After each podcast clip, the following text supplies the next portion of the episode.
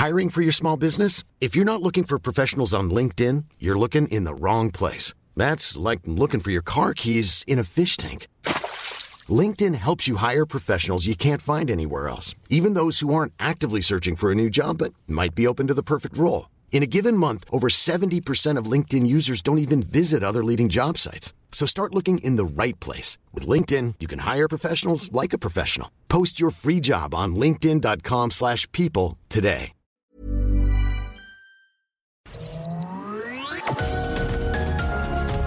Heraldo Media Group presenta Sergio Sarmiento y Lupita Juárez. Información veraz y oportuna con un toque personal y humano. Por El Heraldo Radio, donde la H suena y ahora también se escucha.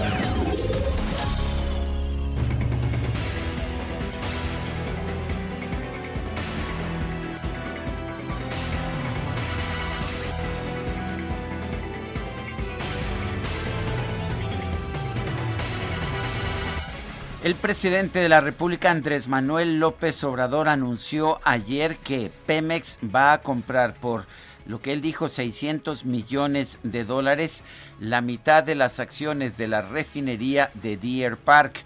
Pemex era ya propietaria de casi un 50% de esta refinería Ayer cuando se dieron a conocer ya los anuncios oficiales, se señaló que el precio real de compra es de 596 millones de dólares, incluyendo los inventarios de petróleo y de, otros productos que pueda haber en la refinería en el momento de la compra. La compra todavía tiene que ser aprobada por las autoridades regulatorias de los Estados Unidos. Vale la pena señalar que desde hace años eh, ya había habido una sociedad entre Shell y Pemex para manejar esta refinería. El gobierno de Carlos Salinas de Gortari compró la mitad de la refinería de Deer Park porque tiene la capacidad para refinar petróleo crudo pesado mexicano.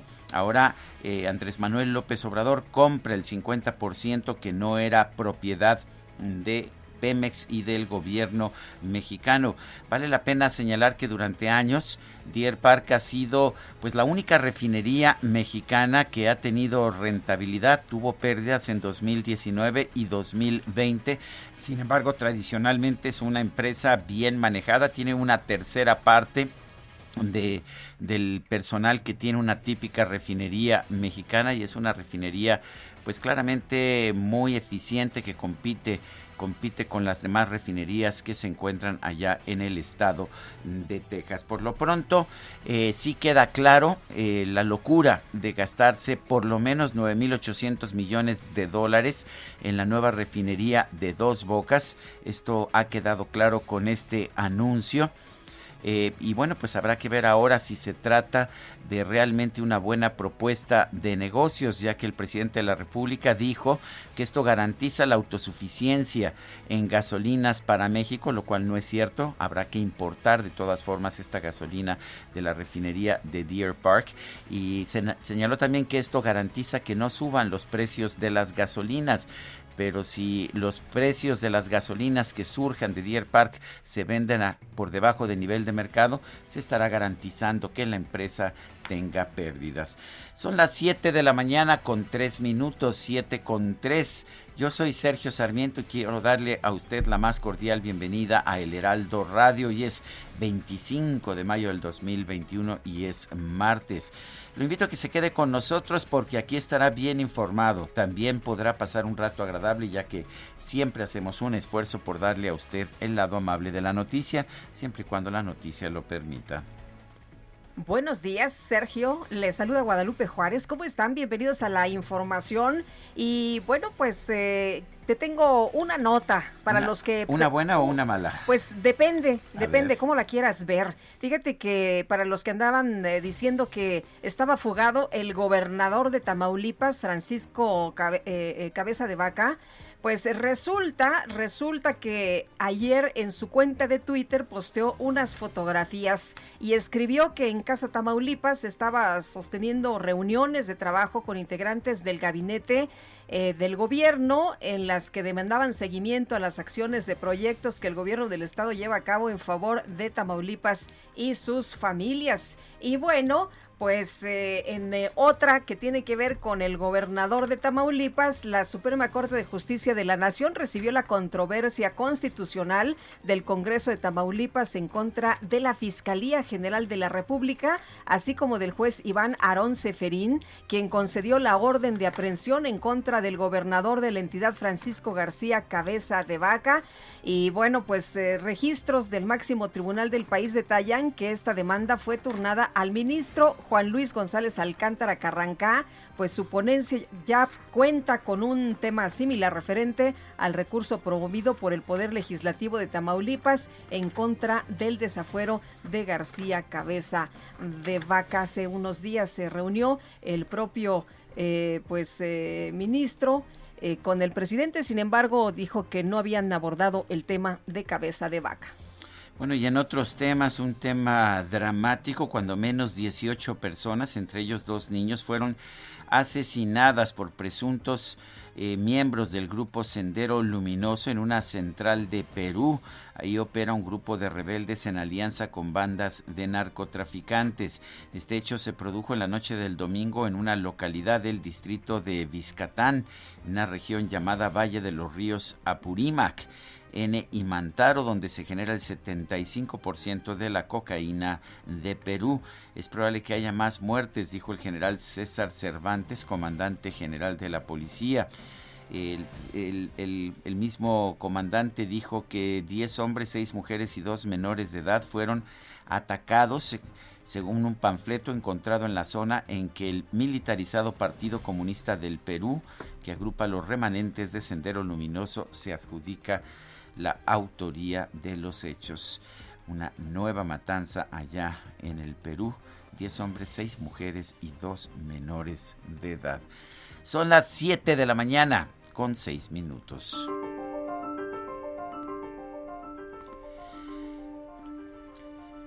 No son usos y costumbres, son abusos y costumbres. Eufrosina Cruz Mendoza.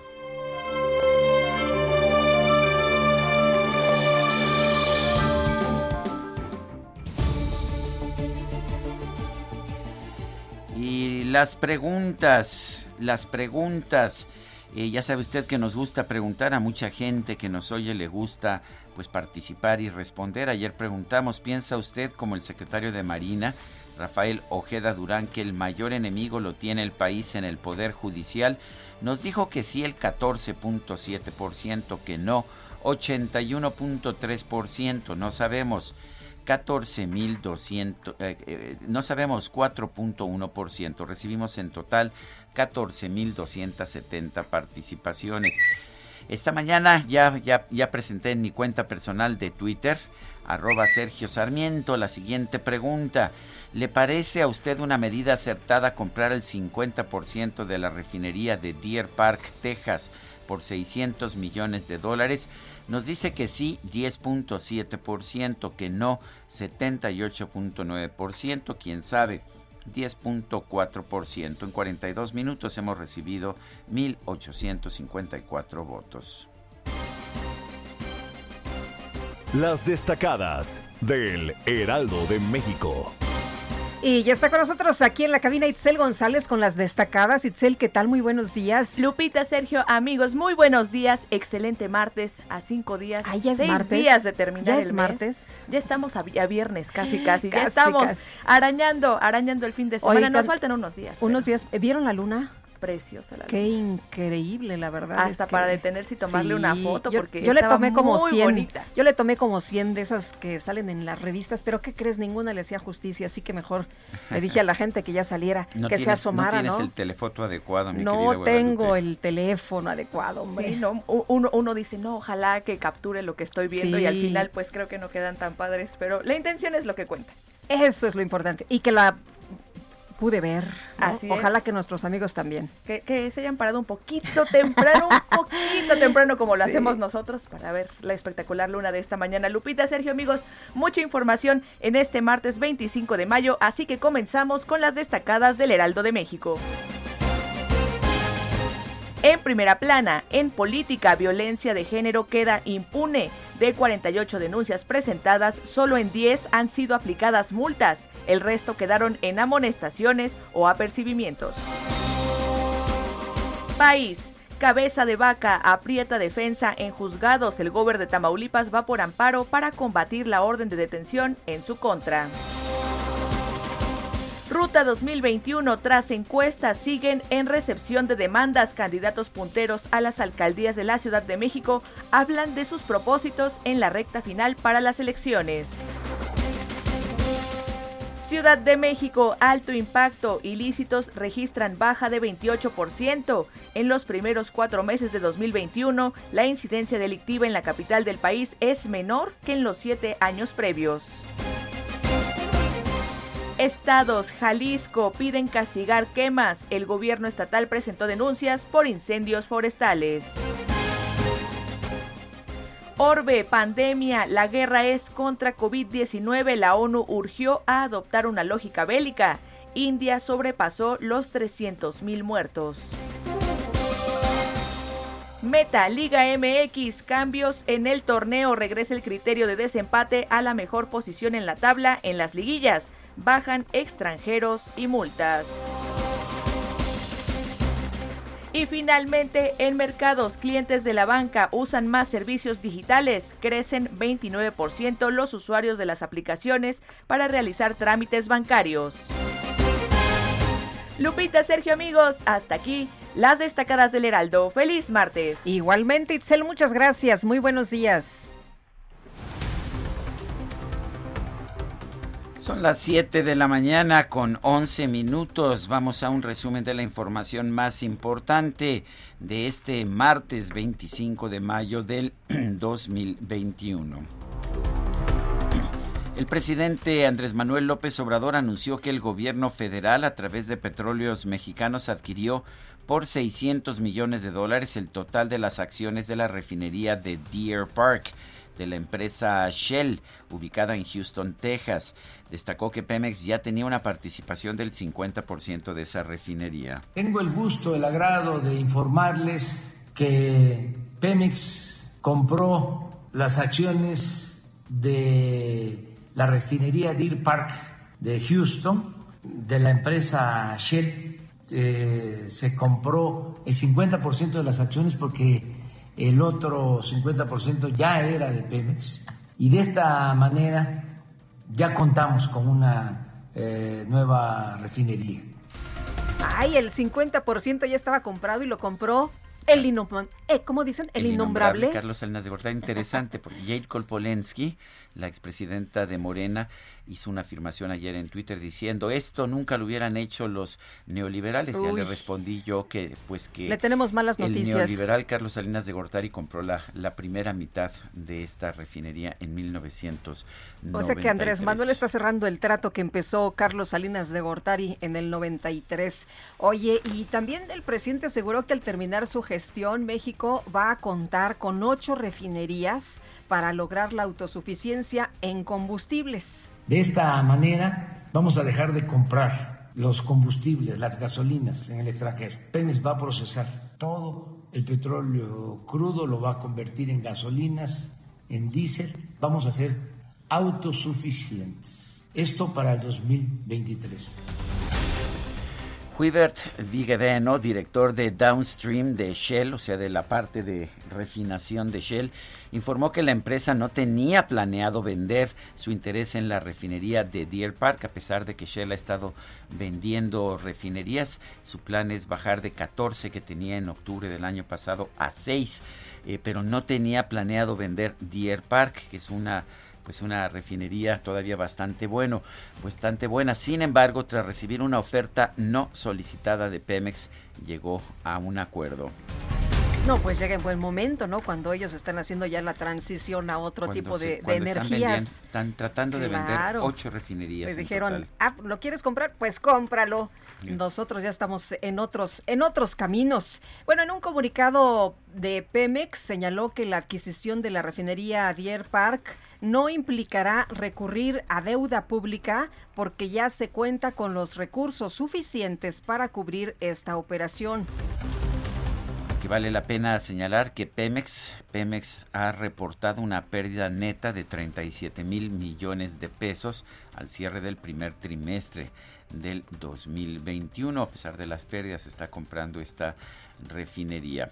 Bueno, en, una, en un estudio, la Comisión Federal de Competencia Económica consideró que en el servicio público de transporte ferroviario de, de carga existe poca competencia por diversos factores como el bajo volumen de traslado y el diseño de la red. Y la Cámara de la Industria de la Transformación de Nuevo León indicó que de acuerdo con las cifras del IMSS, tres de cada cuatro empleos creados en la entidad durante abril corresponde al sector de las pequeñas y medianas empresas. El juzgado octavo de distrito en materia administrativa de la Ciudad de México resolvió no ratificar la suspensión definitiva solicitada por el Consejo Nacional Agropecuario en contra del decreto que prohíbe el uso del glifosato y del maíz genéticamente modificado. Y el vocero de la Fiscalía de la Ciudad de México, Ulises Lara López, informó que esta semana van a comenzar los trabajos de marcaje y corte para el desmantelamiento de estructuras en el tramo de la línea 12 del metro que colapsó el pasado 3 de mayo. Jesús Esteva, secretario de Obras y Servicios de la Ciudad de México, indicó que este martes se va a entregar el informe preliminar sobre las condiciones estructurales del túnel de la línea 12 del metro para evaluar la posible reactivación del servicio en este tramo. Y la Comisión de Igualdad de Género de la Cámara de Diputados aprobó el dictamen de la llamada Ley Fátima, con la que se establece la capacitación obligatoria en materia de igualdad y perspectiva de género para los trabajadores de la Administración Pública Federal.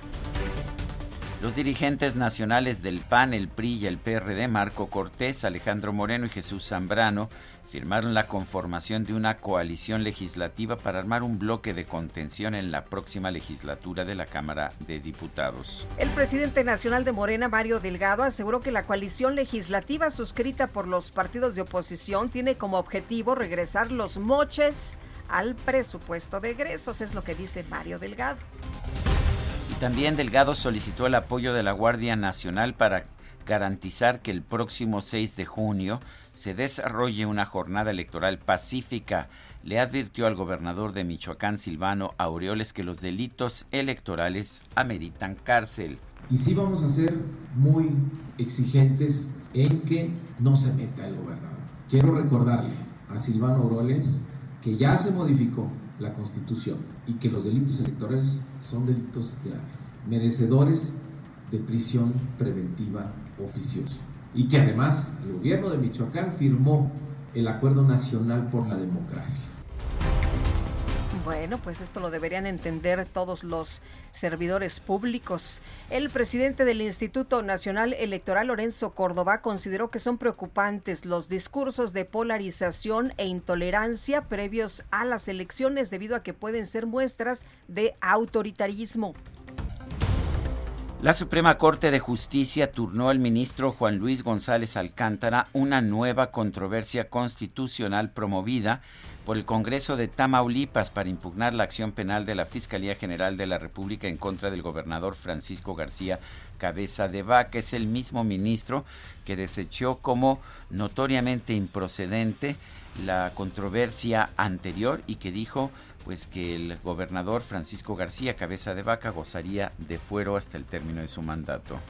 Y la Fiscalía General de la Ciudad de México informó que la Interpol ya giró una ficha roja en contra de Juan Carlos N., ex esposo y presunto feminicida de Abril Pérez Zagaón. Este lunes, sujetos armados a bordo de una camioneta asesinaron al subdirector de la Policía Municipal de Zacatecas, Juan de la Rosa Revilla. Y Joel Ernesto Soto, director de la Policía Estatal Preventiva de Sinaloa, fue asesinado a balazos cuando viajaba en un vehículo particular hacia Culiacán. Regresaba de haber hecho una visita a su familia y ahí lo atacaron. Un grupo de normalistas realizó una manifestación frente a la sede de Morena en la colonia Roma para exigir la liberación de sus compañeros detenidos el pasado 18 de mayo en Chiapas. Integrantes de la Federación Nacional de Estudiantes Revolucionarios, Rafael Ramírez, realizaron una marcha al Zócalo de la Ciudad de México para exigir que se les aplique la vacuna contra COVID-19 ante el regreso a clases presenciales. El subsecretario de Prevención y Promoción de la Salud, Hugo López Gatel, señaló que durante esta semana se van a vacunar los maestros de los estados de Chihuahua y Puebla. Y el canciller Marcelo Ebrard aseguró que para finales del próximo mes México va a contar con 65 millones de vacunas contra COVID-19.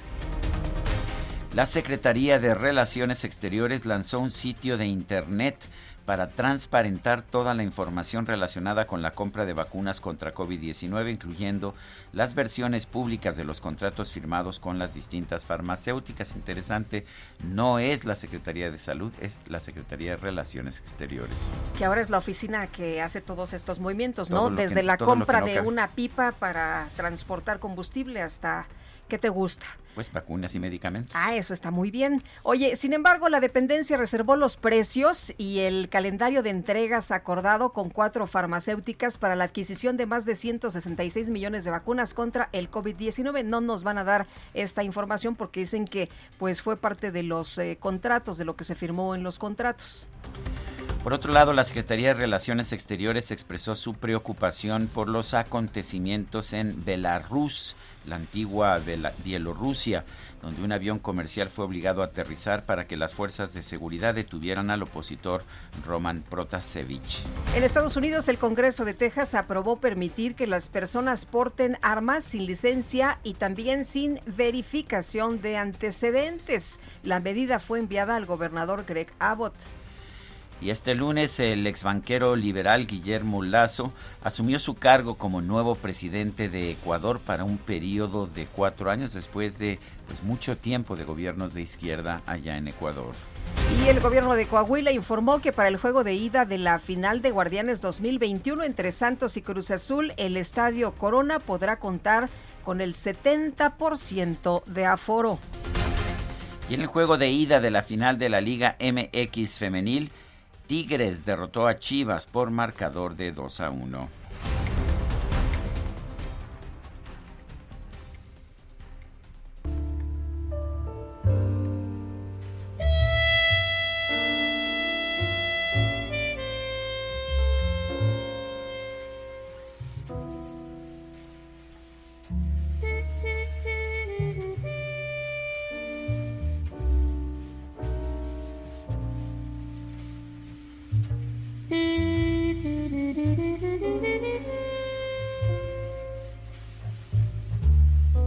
Trompeta lánguida, esa trompeta que nos invita a evocar, a soñar, es la de Miles Davis, quien nació el 26 de mayo de 1926 y falleció en 1991. Miles Davis, trompetista, compositor, uno de los grandes genios y creadores de las nuevas formas del jazz. Hoy lo vamos a estar escuchando aquí en el Heraldo Radio. Miles Davis. Empezamos con esta que se llama Blue in Green, azul en verde.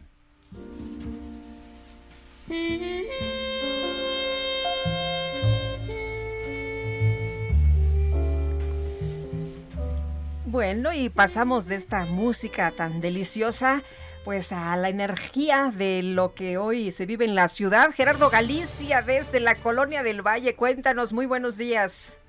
Así es, Lupita, Sergio, excelente mañana. Y bien lo mencionas, la ciudad que no descansa, la Ciudad de México, y hace algunos minutos elementos policíacos, vaya que batallaron para tratar de liberar un vehículo que se fue completamente a una zanja. Esta zanja se realizó para poder reparar la tubería, al parecer es de agua potable, pero fácilmente cabe un vehículo. Lo que nos comentan los elementos de la policía capitalina es que sí estaba señalizado, de hecho hay un montículo de arena muy muy grande, sin embargo un automovilista, un hombre de la tercera edad al parecer no la vio y prácticamente termina dentro de esta enorme zanja con todo y vehículo. Por fortuna no está lesionado, ya en estos momentos fue eh, atendido y auxiliado por los elementos de la policía capitalina y se utilizó una grúa para poder sacar el vehículo de este enorme hoyo que se ubica sobre la calle de Miguel Laurent, casi en su cruce con la calle de Tenayuca. Por este motivo teníamos cierres a la circulación. Ya en esos momentos, toda vez que fue retirado este vehículo, los elementos de la Policía Capitalina nuevamente reabren la circulación sobre Miguel Laurent en la colonia del Valle. Por lo pronto, Lupita, Sergio, el reporte.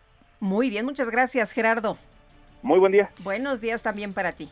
Son las 7 con 24. Le recuerdo nuestro número para que nos mande mensajes de WhatsApp 55 20 10 96 47. Repito, 55 20 10 96 47. Guadalupe Juárez y Sergio Sarmiento. Estamos en el Heraldo Radio. Regresamos.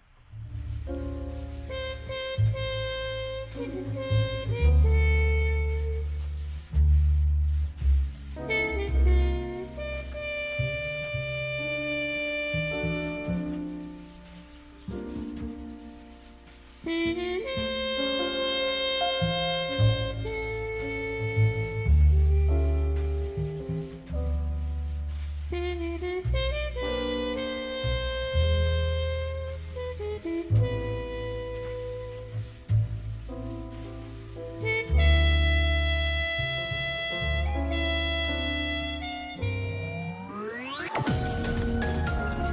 Sergio Sarmiento y Lupita Juárez quieren conocer tu opinión, tus comentarios o simplemente envía un saludo para ser más cálida esta mañana. Envía tus mensajes al WhatsApp 5520 109647. Heraldo Radio, la H que sí suena y ahora también se escucha. Continuamos con Sergio Sarmiento y Lupita Juárez por El Heraldo Radio.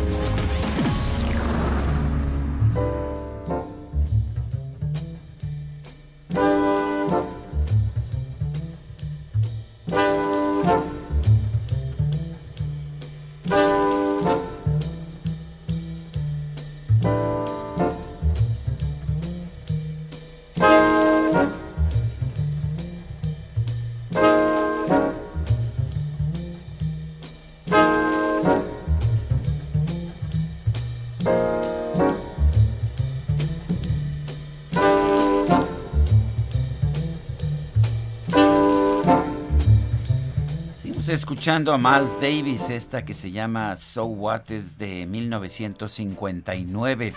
Era pues era la primera canción, la primera pieza de un álbum clásico con el que empieza la música cool del jazz. El álbum se llamaba Kind of Blue de Miles Davis. Estamos escuchando música, música de Miles Davis.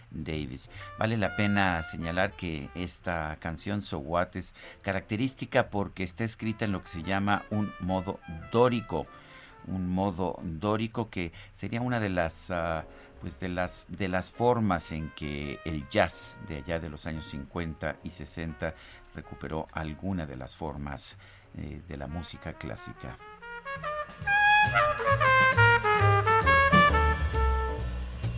Y vámonos a los mensajes. Buen día para el dúo dinámico profesional. Es totalmente incongruente que le siga invirtiendo en combustibles fósiles en vez de fomentar las tecnologías limpias, motores a hidrógeno, motores de aire, motores cuánticos, en fin, buscar mejorar el medio ambiente y mitigar el cambio climático es aferrarse al retroceso. Mentalidad obsoleta es lo que nos escribe esta mañana Artemio López. Dice otra persona respecto al dinero tirado a la basura en la refinería de Texas, además de la de Dos Bocas, queda muy claro que lo que menos le importa al empleado de Palacio Nacional es el pueblo. Se quita dinero a medicinas, estancias infantiles, programas de enseñanza al metro y no se diga de las vacunas contra el coronavirus. Mientras tanto, los mexicanos que vivimos en el extranjero, ¿cuándo nos van a vacunar? Desde marzo no tenemos embajadora y no hay para cuándo. Bueno, ya hay embajador, de hecho ya no está la embajadora Marta Bárcena, pero sí hay embajador. Ah, ah es, que él nos está escribiendo desde Johannesburgo. Bueno, no, eh, no sé quién sea el embajador allá en Sudáfrica.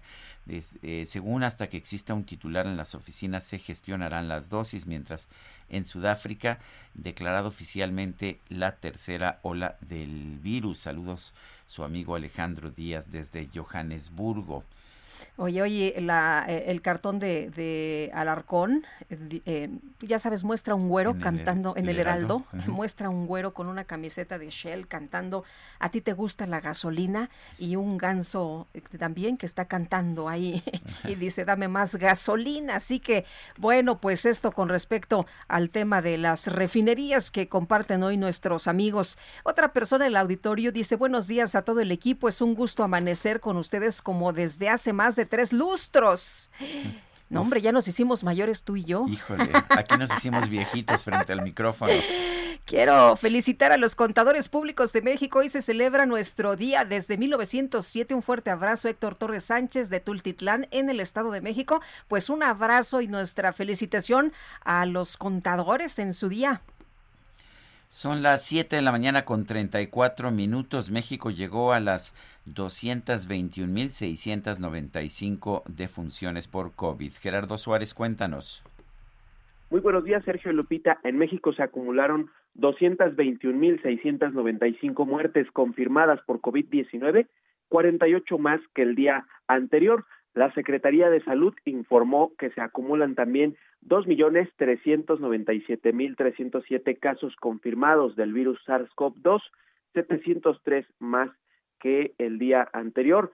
En conferencia, el director del Senaprese, Ruy López Ridaura, dijo que hay una reducción del 9% en los contagios de COVID-19 al comparar las cifras de la semana número 19 que transcurrió del 10 al 16 de mayo en comparación con la semana previa. En el caso de la hospitalización, hay un 10% de ocupación en las camas generales y 13% en las camas con ventilador. Y respecto a la vacunación contra el COVID-19, hasta ahora 18.3 millones de personas en México han sido vacunadas con al menos una dosis, lo que equivale a poco más del 14% de la población nacional. Del total, 11.8 millones ya cuentan con esquema completo y 6.5 millones tienen solo medio esquema. Y al respecto de esta vacunación, Sergio y Lupita, un grupo de estudiantes marchó hacia el Zócalo de la Ciudad de México para exigir que se reconsidere el regreso a las clases presenciales en el país hasta que 70% de la población mexicana sea vacunada contra la COVID-19. Isaías Chanona, el líder de la Federación Nacional de Estudiantes Revolucionarios, Rafael Ramírez, dijo que el retorno a las aulas es necesario, pero hacerlo ahora es muy arriesgado para los estudiantes y padres de familia, pues explicó que todavía no están vacunados gran parte tanto de los alumnos como de los padres de familia y se verían muy expuestos a contagiarse de COVID-19. Esta es la información que les tengo. Gracias, Gerardo Suárez. Buenos días. Buenos días. Y la jefa de gobierno de la Ciudad de México indicó que para el 5 de junio estarán vacunadas alrededor del 40% de las personas adultas en la capital, lo que reduce el riesgo de contagio de COVID-19. Jorge Almaquio, nos tienes todos los detalles. Te escuchamos. Buenos días. ¿Qué tal, Lupita, Sergio, amigos? Así es, la jefa de gobierno descartó que para el regreso a clases programado para el 7 de junio próximo, pues se pueda dar un rebote de contagios por SARS-CoV-2. Cuestionada sobre la situación en Campeche, donde se regresó a semáforo amarillo y se tuvo que cerrar las escuelas, Claudio Sheinbaum indicó que para el 5 de junio pues estarán vacunadas al menos en su primera dosis alrededor del 40% de los adultos en la capital del país y por ello dijo es más seguro este regreso. Así lo comentó, escuchemos. En total esto representará el 40% de los adultos o de las personas adultas en la ciudad ya vacunadas. Es una condición en la que consideramos que esta entrada voluntaria a clases, porque es voluntaria, no representará un incremento en las hospitalizaciones. De cualquier manera, y como lo hemos mencionado, el seguimiento epidemiológico va a seguir todos los días. Aseguró que su recorrido en las últimas semanas por uh, parte de las escuelas, como parte también de las acciones de recuperación de las instalaciones del programa Tequio de las escuelas, maestros y padres de familia han dado cuenta del entusiasmo que tienen por este regreso a clases. Así lo dijo. He estado en diversas escuelas estos días y hay eh, entusiasmo por parte de los maestros, maestras y por parte en general de los padres y madres de familia en este contacto que consideramos importante entre los profesores y los estudiantes, dado que llevamos ya pues más de un año en donde no han tenido un contacto físico. Indicó que para este mes de regreso a las aulas es para poder cerrar el ciclo escolar, principalmente para aquellas personas que no han podido tener contacto con sus profesores y prepararse para el próximo ciclo escolar. Expresó que en el caso de la Secretaría de Educación Pública, pues son mm, cuatro mil nueve escuelas matutinas y vespertinas de educación básica de preescolar hasta secundaria, más las escuelas privadas que representan en su conjunto alrededor de 1.6 millones de niños, sin contar, por supuesto, con la educación media superior y superior, que son cerca de un millón más de personas las que podrían regresar en este en este eh, esta propuesta de eh, regresar a las aulas aquí en la capital del país. Lupita, Sergio, amigos, el reporte que les tengo. Muchas gracias, Jorge. Buenos días.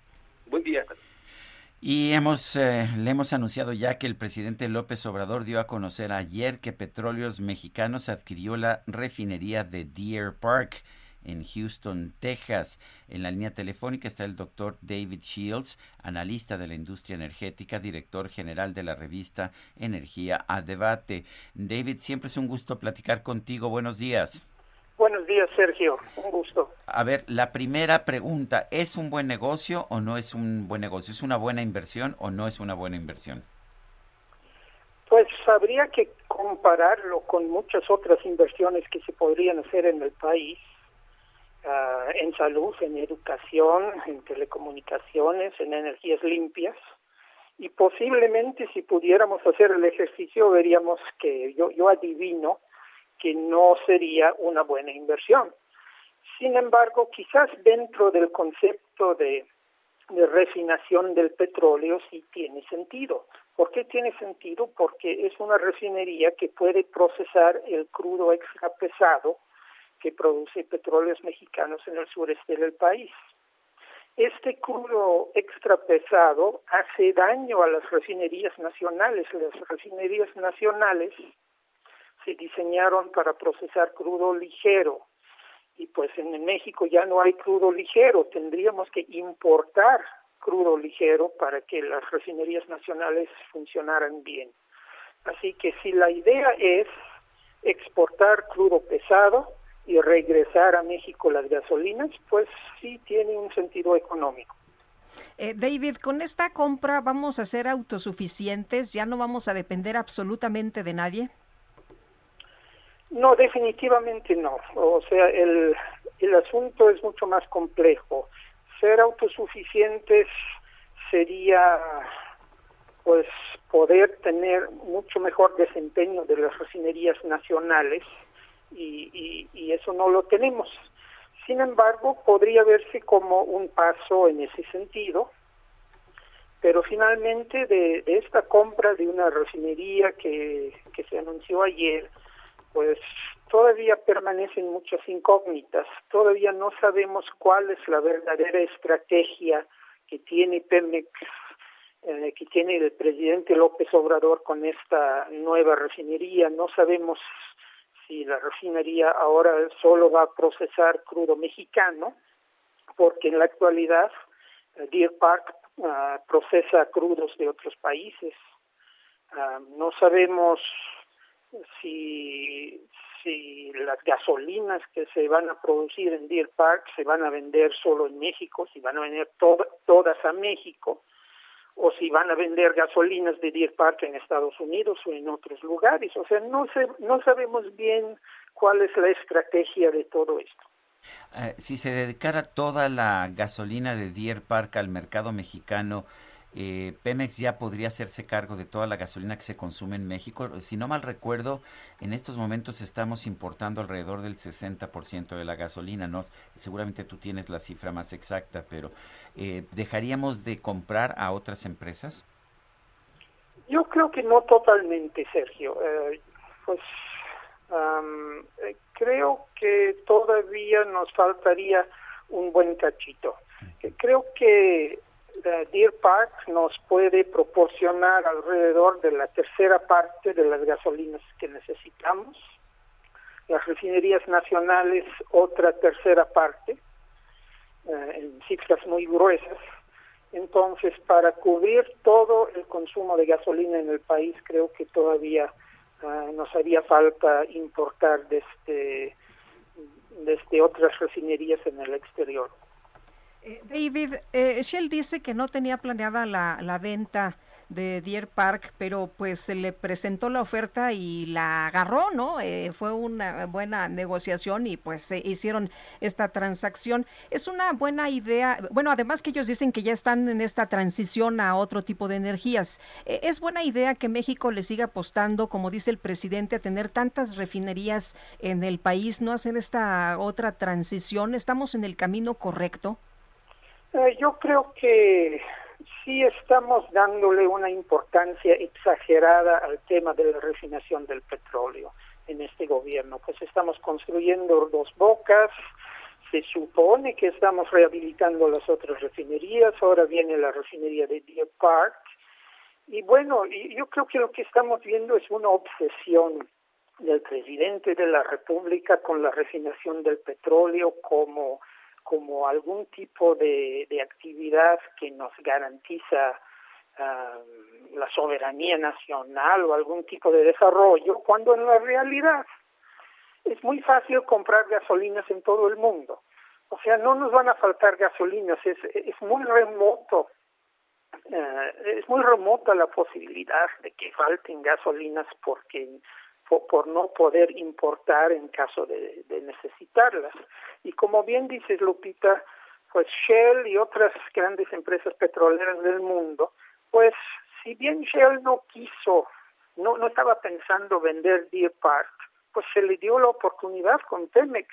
Shell y esas empresas están buscando formas de, de moverse hacia pues hacia métodos, hacia esquemas de, de energía que sean más sustentables y que tengan más sentido viendo un futuro a 10 o 20 años. O sea, está, están viendo que la energía del futuro no va a provenir del petróleo en la misma medida, que la producción de petróleo dentro de 10 o 20 años va a caer quizás cerca de la mitad.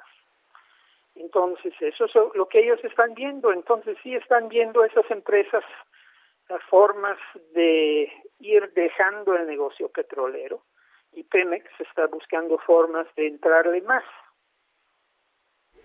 El, uh, aquí el, el, punto es que también dice el presidente que esto nos da autosuficiencia, supuestamente que no, no se nos podría hacer lo que se hizo con el gas de Texas eh, durante esta durante este invierno en que pues el gobierno de los Estados Unidos simple y sencillamente cortó el abasto de gas eh, fuera de fuera de los Estados Unidos, pero es cierto eso, tenemos la posibilidad de que Deer Park nos nos exporte gasolina eh, si el gobierno de los Estados Unidos no quiere que nos la exporte? Bueno, e, e, es un tema complejo. Yo creo, Sergio, que, que el concepto de autosuficiencia del, del, del presidente, bueno, ser, autos, ser más autosuficientes no nos hace daño, pero tampoco es tan necesario. Eh, en una situación crítica como la de febrero con el gas, bueno, el, el, gas, el abasto de gas tiene características muy peculiares que no que no es, no, exact, no es exactamente el mismo tema con con el, el petróleo.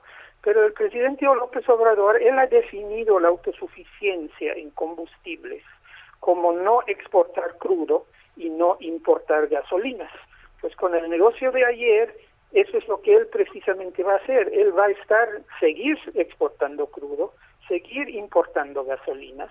Y si hubiera un problema uh, climático en Texas, pues ese problema climático, como sucedió con el gas en febrero, pues podría afectar la refinería de Deer Park. Yo veo muy remoto que el gobierno de Estados Unidos decida restringir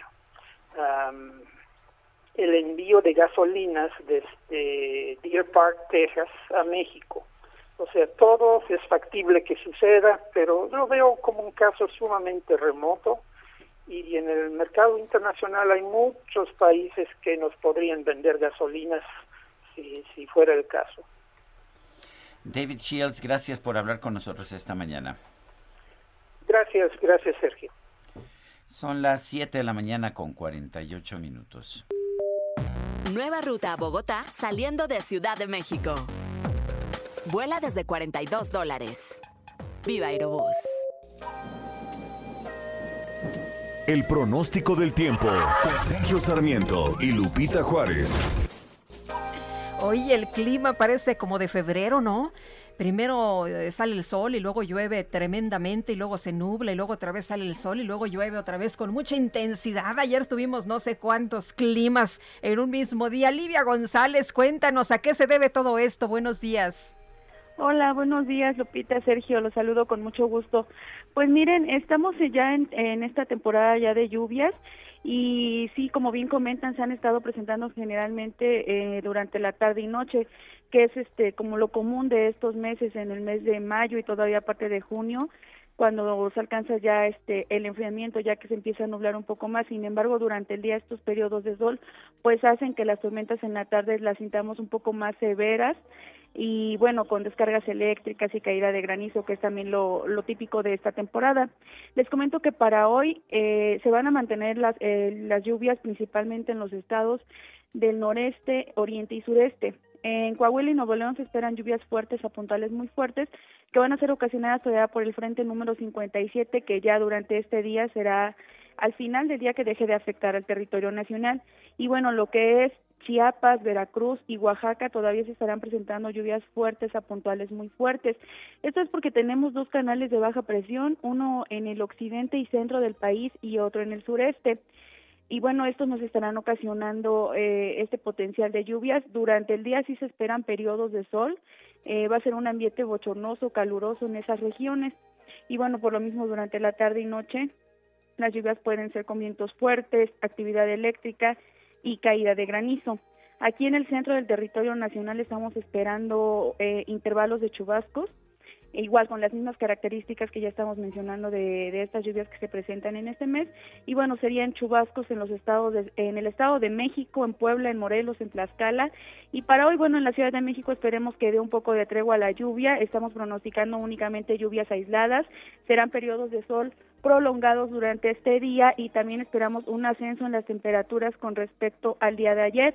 Hoy estamos pronosticando una temperatura de 27 a 29 grados Celsius, mientras que la mínima, pues bueno, se registró de 13 punto, de 13 grados, perdón, aquí en el observatorio de Tacubaya. Muy bien, Livia, muchas gracias, muy buenos días. Para servirles que tengan buen día. Nueva ruta a Bogotá saliendo de Ciudad de México. Vuela desde 42 dólares. Viva Aerobús. Y vámonos directo con Israel Lorenzana. ¿Andas en Azcapotzalco, Israel? Lupita, muchísimas gracias. Efectivamente, estamos aquí afuera de la Arena Ciudad de México. Hoy comenzó la vacunación para personas de 50 a 59 años de edad, también para embarazadas y también para rezagados mayores de 60 años. Podrán aplicarse la vacuna Pfizer aquí en la zona de Azcapotzalco, Lupita. Son siete alcaldías, de hecho, donde comienza este periodo de vacunación. Será a partir de hoy y hasta el próximo 29 de mayo, de las 9 de la mañana a las 4 de la tarde. Ya en estos momentos ha ingresado el primer grupo de personas para que les apliquen la vacuna contra el coronavirus aquí en la alcaldía Azcapotzalco está sobre la avenida de las Granjas y además hay que decirlo, hay un importante operativo por parte de elementos de la Secretaría de Seguridad Ciudadana quienes están agilizando la circulación que pues en estos momentos comienza a complicarse y por otro lado, bueno, pues también están resguardando las inmediaciones. Sergio Lepita, la información que les tengo esta mañana. Muy bien, muchas gracias Israel. Hasta luego. Y bueno, vamos con Javier Ruiz. Adelante, Javier. Gracias, que tal excelente mañana y también en la alcaldía Tlalpan hoy comenzó la vacunación para mayores de 50 a 59 años eh, de edad. Las recomendaciones que están dando las autoridades es que vengan pues desayunados, que tomen sus alimentos, van a vacunar desde las 9 de la mañana y esto justamente hasta las 5 de la tarde. Hay dos sedes, una de ellas en la preparatoria número 5, ubicada en la calzada del Hueso, muy cerca de la calzada de Tlalpan, y una segunda en el Boulevard Picacho Ajusco, esto en el Six Flags México. Desde muy temprano han llegado personas, pero realmente pues no se hacen estas aglomeraciones como anteriormente había. En general, pues el avance es bastante aceptable en este punto, debido a que pues también las instancias pues tienen gran capacidad. Únicamente las recomendaciones, quien va a venir, lo que también al llegar a este punto manejen con precaución, principalmente sobre la calzada del hueso, debido a que aquí tenemos eh, tráfico, principalmente para quien desea llegar hacia la calzada de Tlalpan. De momento, Sergio Lupita, el reporte que tenemos. Muchas gracias, Javier. Hasta luego, buenos días. Son las 7 de la mañana con 53 minutos. Le recuerdo nuestro número para que nos mande usted por ahí algún mensajito por WhatsApp. Puede ser de voz o puede ser de texto. El número es 55 20 10 96 47. Repito, 55 20 10 96 47. Guadalupe Juárez y Sergio Sarmiento estamos en el Heraldo Radio. Ya sabe, si le gusta a usted lo que hacemos, pues corra la voz, porque pues aquí nos divertimos mucho y entre más seamos, más nos vamos a divertir. Regresamos en un momento más.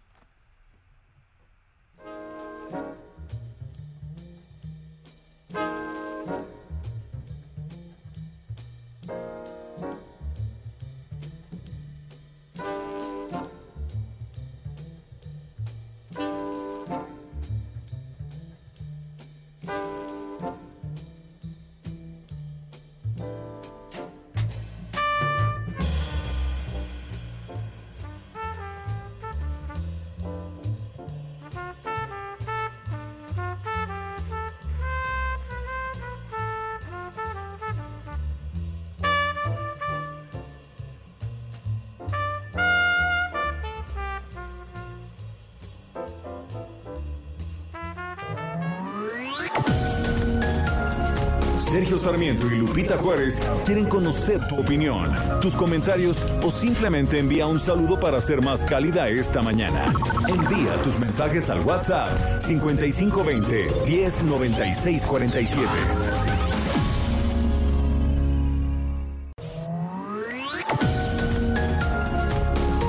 Continuamos con Sergio Sarmiento y Lupita Juárez por El Heraldo Radio.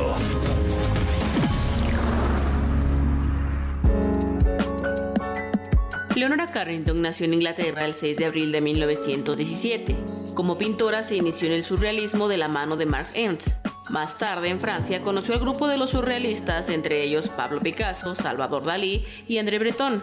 Sin embargo, la artista remarcó que aunque eran revolucionarios, los surrealistas tenían ideas bastante retrógradas sobre las mujeres. En 1941, durante la Segunda Guerra Mundial, se casó con Renato Leduc, diplomático mexicano de quien se divorciaría un año después. En ese mismo año conoció a Sir Edward James, quien la impulsó en sus creaciones surrealistas. Durante 1948, Leonora tuvo mayor éxito cuando realizó diversas exposiciones individuales y colectivas en Nueva York, México, Japón y Brasil, entre otros países. Además incursionó en la escultura, escritura, escenografía, diseño de joyas, tallado de madera y cerámica. También fue una gran defensora de los derechos de las mujeres, participando en 1972 en el movimiento feminista de México. En el año 2000 recibió el premio a la Orden Real Británica y en 2005 el Premio Nacional de Bellas Artes. Fue nombrada ciudadana de honor en la Ciudad de México, donde falleció un día como hoy, pero de 2011.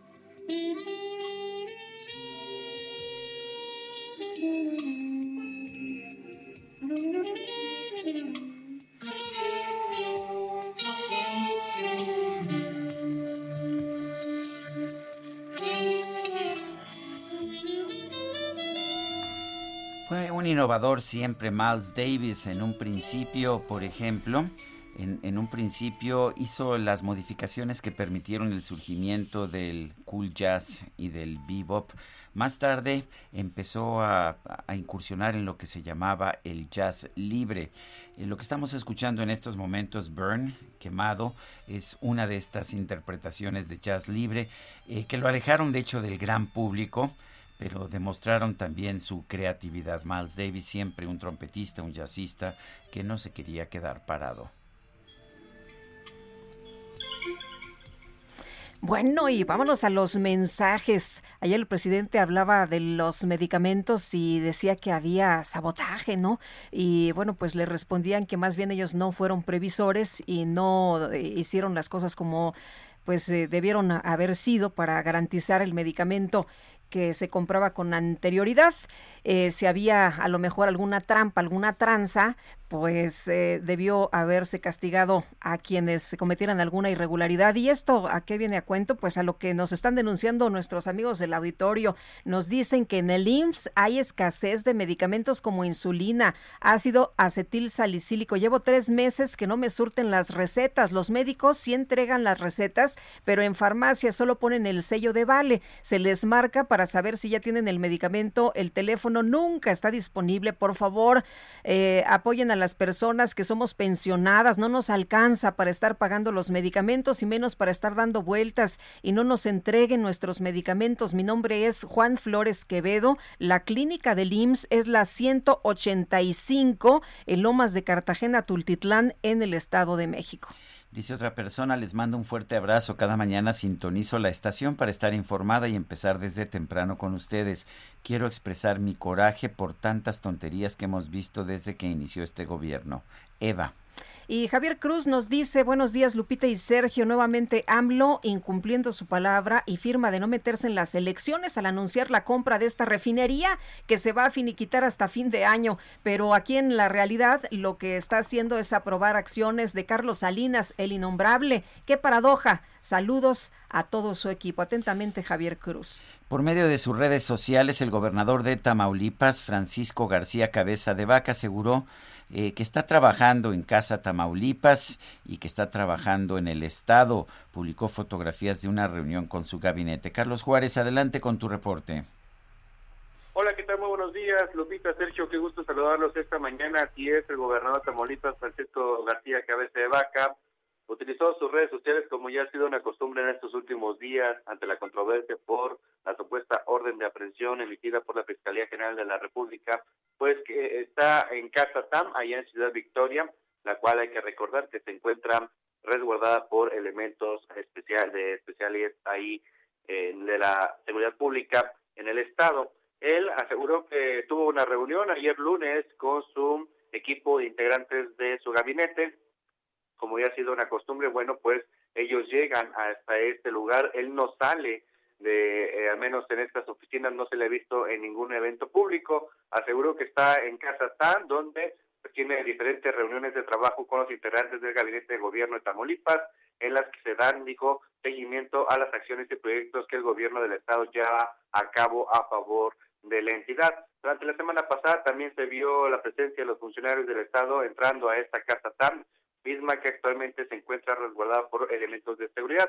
Sobre el reto que lanzó el senador de la República, Ricardo Monreal, para que el gobernador de Tamaulipas se presente a la Fiscalía General de la República, hasta el momento no se ha emitido alguna postura por parte del mandatario ni mensaje a través de sus redes sociales. Por lo pronto, pues ahí están las fotos, las imágenes, donde asegura que se encuentra aquí en Ciudad Victoria y no en Estados Unidos como ya se presumía.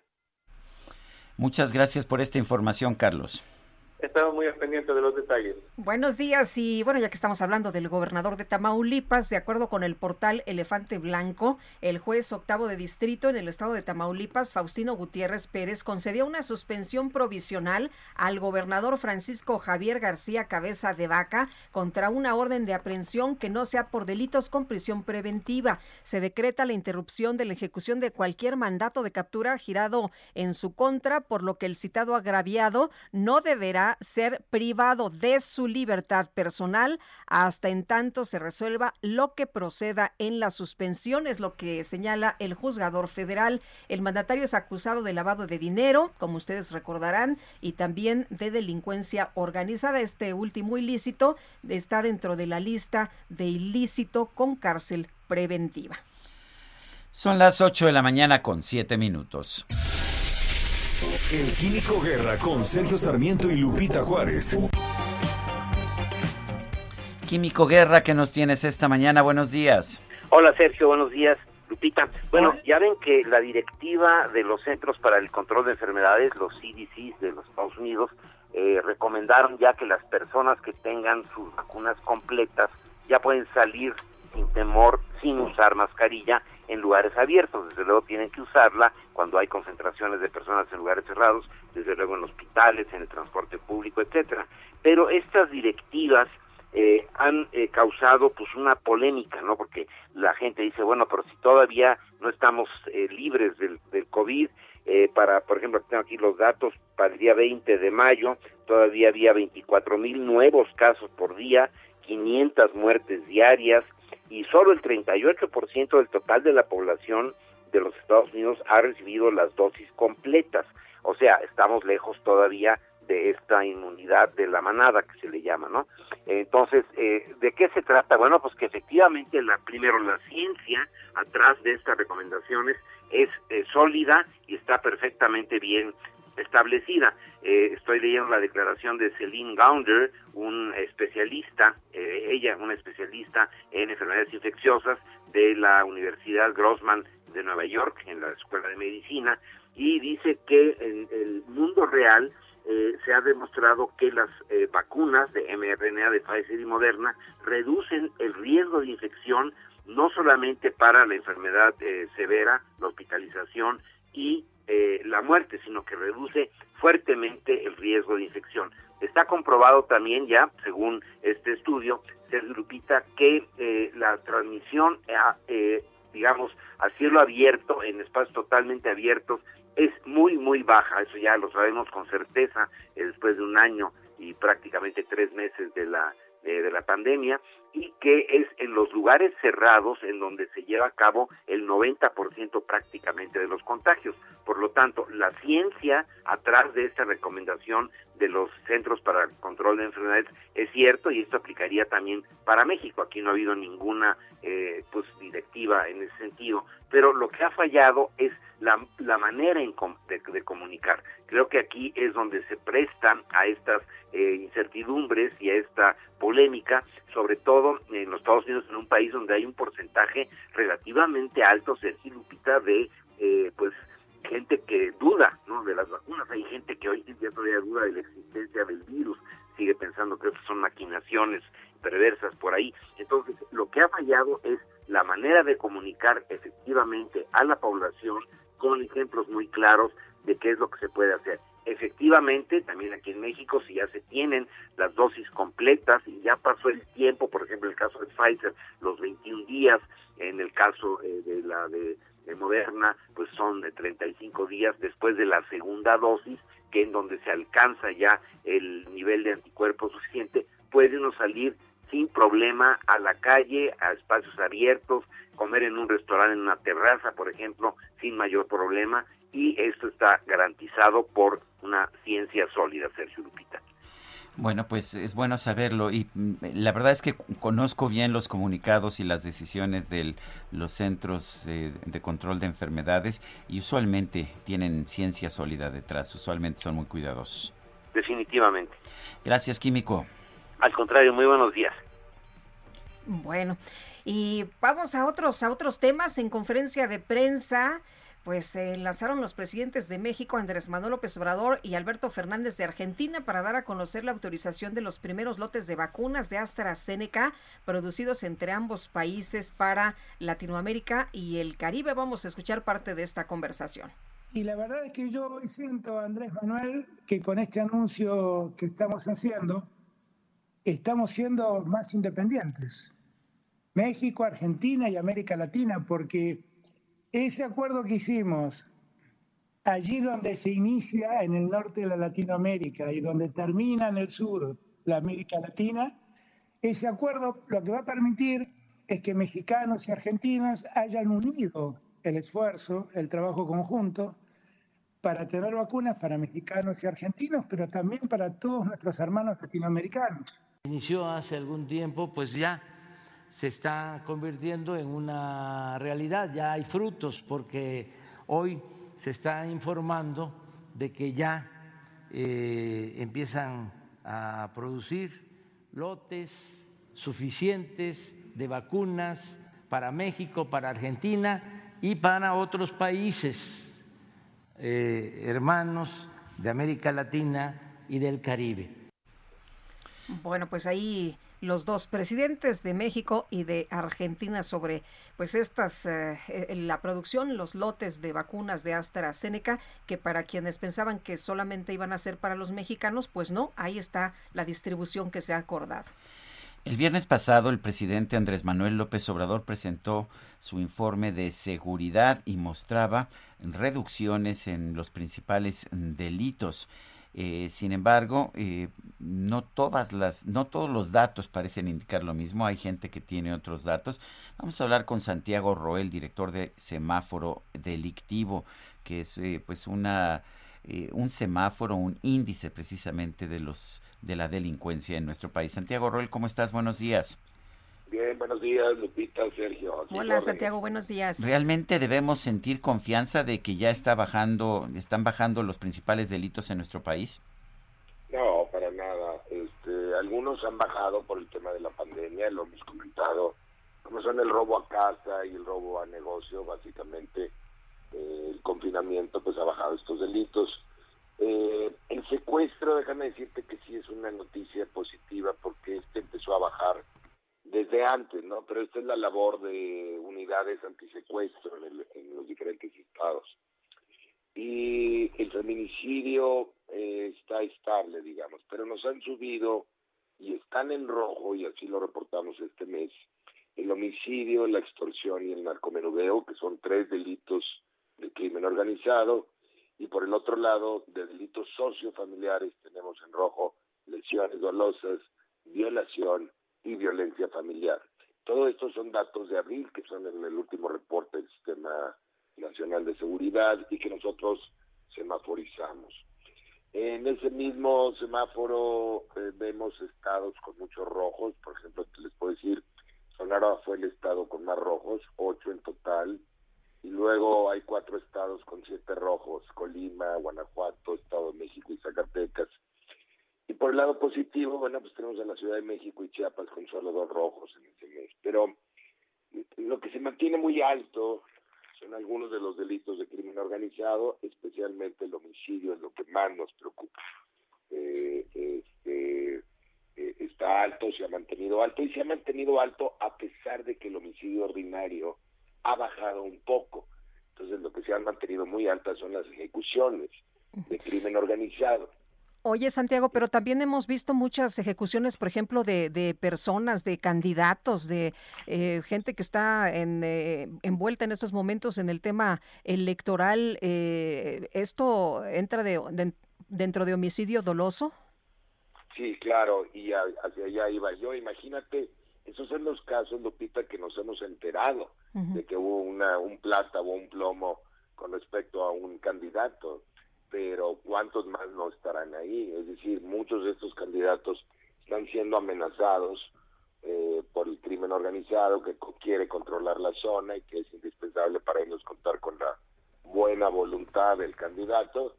Y esto es lo que nos enteramos cuando hay un asesinato o hay un secuestro muy abierto, pero debe haber muchos otros casos y ahí sí no tenemos cifras. Eh, eh, eh, bueno, ¿qué pasa con, con, los homicidios que se ha convertido de alguna forma en el indicador más confiable porque se supone que no tiene cifra negra? Pues mira, tuvimos el mes de abril, fue, fue un mal mes, 2.443 carpetas de homicidio, es decir, muy por arriba de la, de la media histórica, por eso está situado en rojo. Y este, tenemos tres estados en rojo ese mismo mes, Baja California, Guanajuato, Jalisco, Michoacán, Morelos, Nayarit, Nuevo León, Querétaro, Quintana Roo, San Luis Potosí, Sonora, Tabasco y Zacatecas son los estados que nos aparecen en rojo, casi la mitad de los estados, ¿no? Entonces, en estas regiones hay una fuerte competencia por parte de los eh, grupos que, eh, de droga, narcotráfico, y evidentemente pues esta, esta lucha por el control territorial pues en esto deriva, este es el WhatsApp del narco, lo hemos dicho muchas veces, los muertos, ¿no?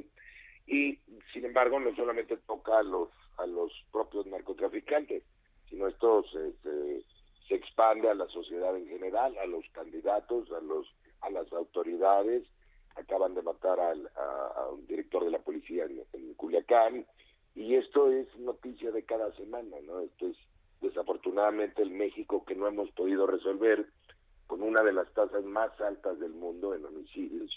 Eh, nos superan unos cuatro o cinco países, pero México tiene una de las tasas más altas y no se ha resuelto y nos nos complica una elección eh, de por sí complicada, eh, se complica con estos temas. Santiago, cuando nos dicen que vamos mejor, eh, habría que entonces separar los rubros para saber dónde sí efectivamente la autoridad tiene la razón y dónde no. Mira, yo creo que eh, sí hay algunos delitos que pudieran que pudiéramos señalar por la labor de estados y municipios y fiscalías estatales, como es el robo de vehículos y el y el secuestro. De ahí en fuera, Lupita pues eh, lo que ha reducido en, robos eh, en el año y el año pasado, pues se debe al confinamiento por la pandemia. No es ninguna labor extraordinaria. Digo, claro que hay estados o municipios que han hecho su tarea. La gran tarea pendiente del gobierno federal es una, son estas ejecuciones de narcotráfico, porque no ha querido resolver de fondo este tema. Mientras sigamos enfrentando esto a balazos, eh, en lugar de con principios económicos, que es la regulación de las drogas, pues no va a bajar la presión de estos grupos delictivos. Tienen mucho poder, tienen mucho eh, mucha plata y con ella ejercen mucho plomo. Bueno, pero el presidente dice que no es a balazos, sino con abrazos. ¿Y ¿Realmente estamos viendo eso? Estamos viendo un, escenario muy complicado, ¿no? En donde hay mensajes confusos, como el del presidente, en donde aparentemente dice que ya terminó la guerra, pero la guerra continúa porque es el incentivo de un mercado de drogas. Mientras no regules drogas, no va a acabar la guerra. Entonces, eh, la retórica está ahí, la frase eh, eh, fácil está por ahí, pero no se ha hecho nada al respecto. Si estuvieran combatiendo con principios económicos del mercado negro, pues yo estaría de acuerdo de que vamos rumbo a un escenario diferente pero la realidad ahora nos indica que no es así, la guerra continúa y las bajas son de todos lados, ¿no? De la sociedad civil, de la autoridad, de los candidatos, de los periodistas, de los activistas. E, es una situación muy compleja y los mensajes del presidente son muy confusos en este tema. Santiago Roel, gracias por hablar con nosotros.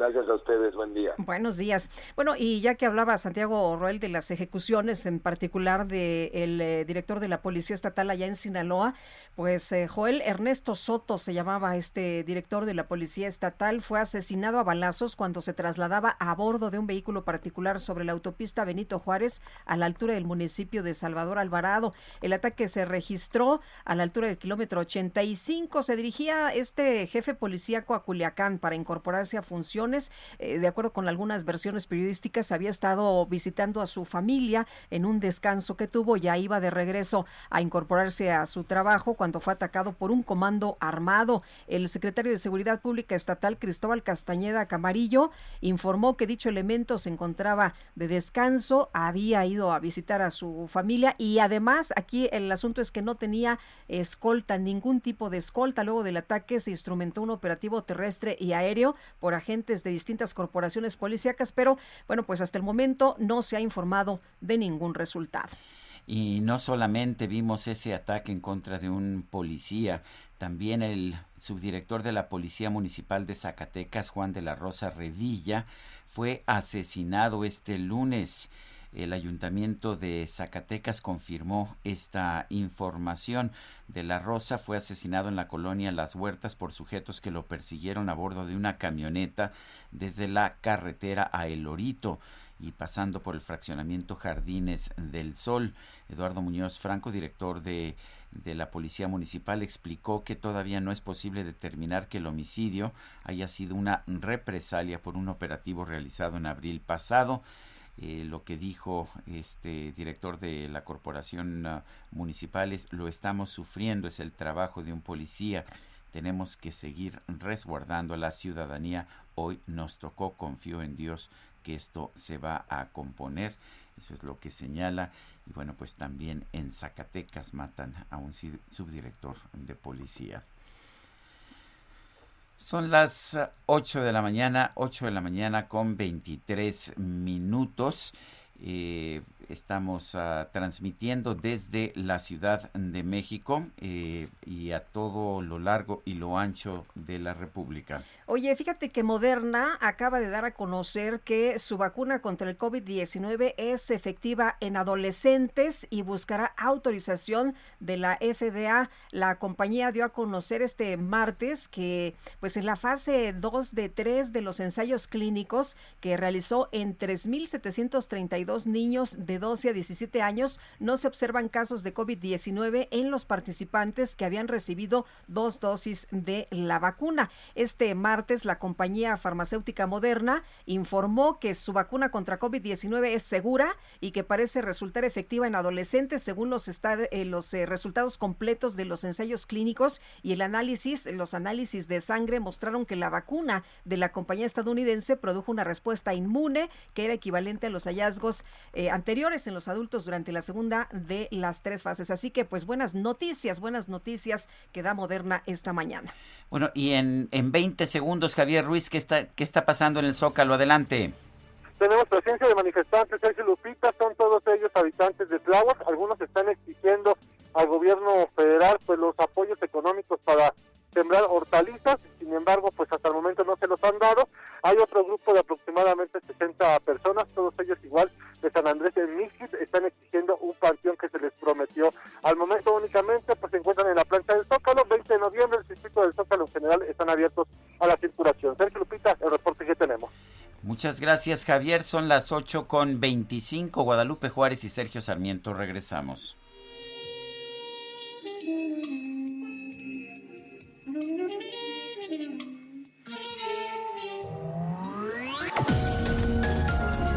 Sergio Sarmiento y Lupita Juárez quieren conocer tu opinión, tus comentarios o simplemente envía un saludo para ser más cálida esta mañana. Envía tus mensajes al WhatsApp 5520 109647. Heraldo Radio.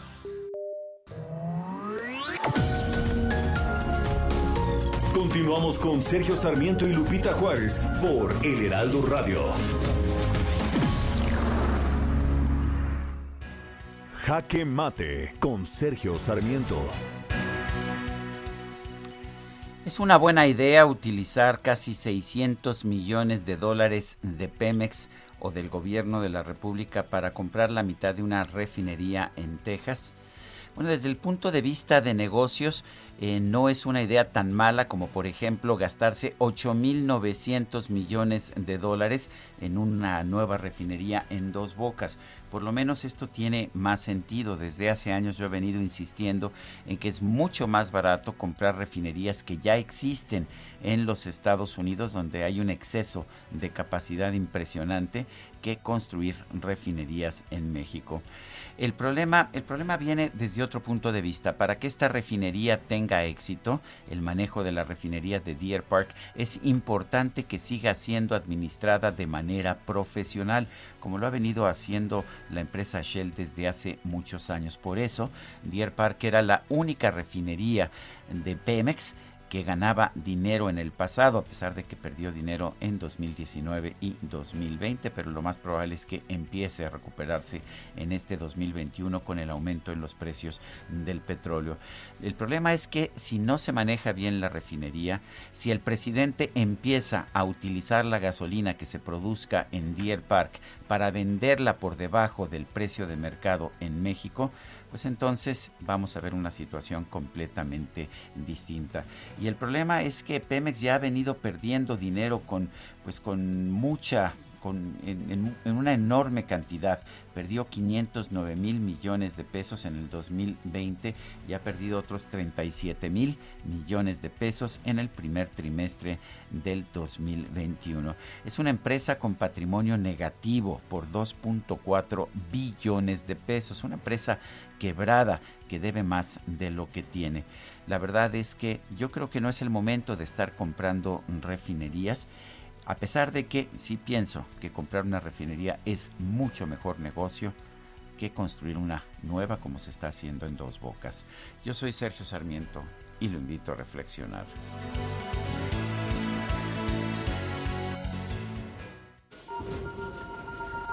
Reporte Metro con Ana Moreno. Bueno, Ana Moreno, ¿qué tal? Muy buenos días. Hola, muy buenos días, Lupita, Sergio. Un saludo a todo el auditorio del Heraldo. Les informo que en este momento en el metro se presenta afluencia alta en las líneas 1, 2, 3, 8, 9 A y B, con un intervalo entre cada tren de aproximadamente 4 minutos. En las otras líneas la afluencia va de baja moderada sin contratiempos y con avance continuo. Por otro lado, también comentarles que para evitar retrasos en el servicio es importante que no se arroje basura a las vías, ya que esta puede provocar cortocircuitos o un accidente y recordarles a las personas usuarias que en esta temporada de lluvia anticipen su salida, ya que los trenes reducen su velocidad, por lo que su tiempo de traslado puede aumentar al doble. Esta es la información, Lupita. Sergio, excelente día. Igual para ti, Ana. Son las 8 con 34 minutos. Ruta 2021, la ruta hacia las elecciones presenta. En la línea telefónica, Carla Fiesco García, candidata a la presidencia municipal de Cuautitlán Izcalli por la coalición Va por el Estado de México, que incluye al PAN, el PRI y el PRD. Carla Fiesco, ¿cómo está? Buenos días, gracias por tomar esta llamada.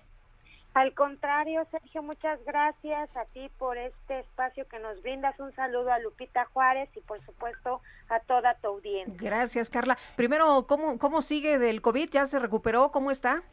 Pues vamos avanzando muy bien en la recuperación, obviamente siguiendo todas las medidas médicas por el aislamiento que implica pues esta enfermedad que también me, me dio a mí.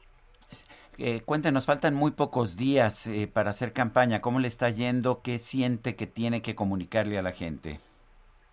Eh, nos está yendo extraordinariamente y obviamente qué es lo que quieren las familias de Cuautitlán Izcalli un proyecto integral en materia de seguridad pública. También nos ha golpeado mucho el tema del COVID al estar dentro de los 10 municipios con mayores casos y por lo cual hemos apostado a presentar un programa municipal de salud donde estemos haciendo un centro municipal COVID y dando seguimiento a obras que son de interés de salud, por ejemplo, la rehabilitación de 12 clínicas periféricas y gestionar la terminación de un hospital regional aquí en nuestro municipio, aunado a que obviamente pues traemos un rezago fuerte en infraestructura urbana, también en la distribución equitativa del agua y sobre todo pues la falta de empleos, ustedes lo saben, nos ha pegado a todos esta pandemia y en Izcali vamos por una meta de recuperar cinco mil empleos en los próximos tres años.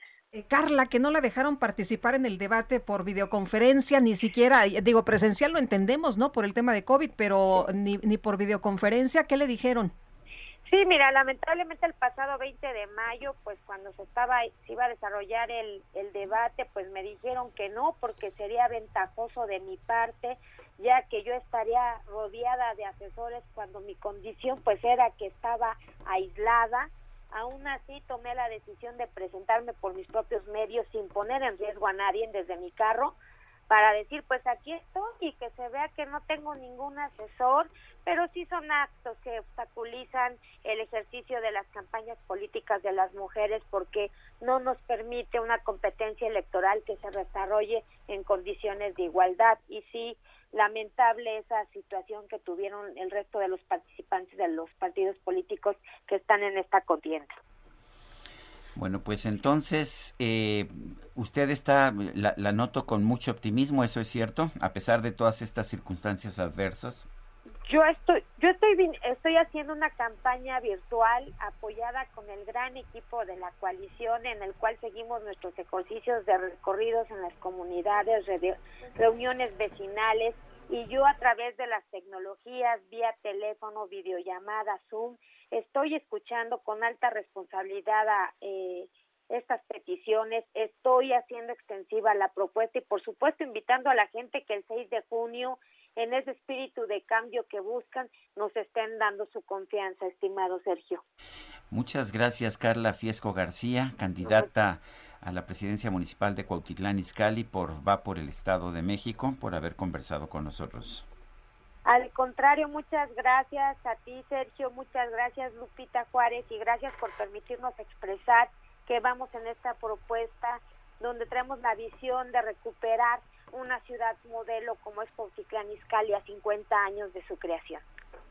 Muchas gracias. Bueno, y vamos a platicar también esta mañana. Está con nosotros aquí en la cabina Evelyn Parra y es candidata a la alcaldía de Venustiano Carranza por Morena y PT. Evelyn, muchas gracias por estar con nosotros. Buenos días, bienvenida.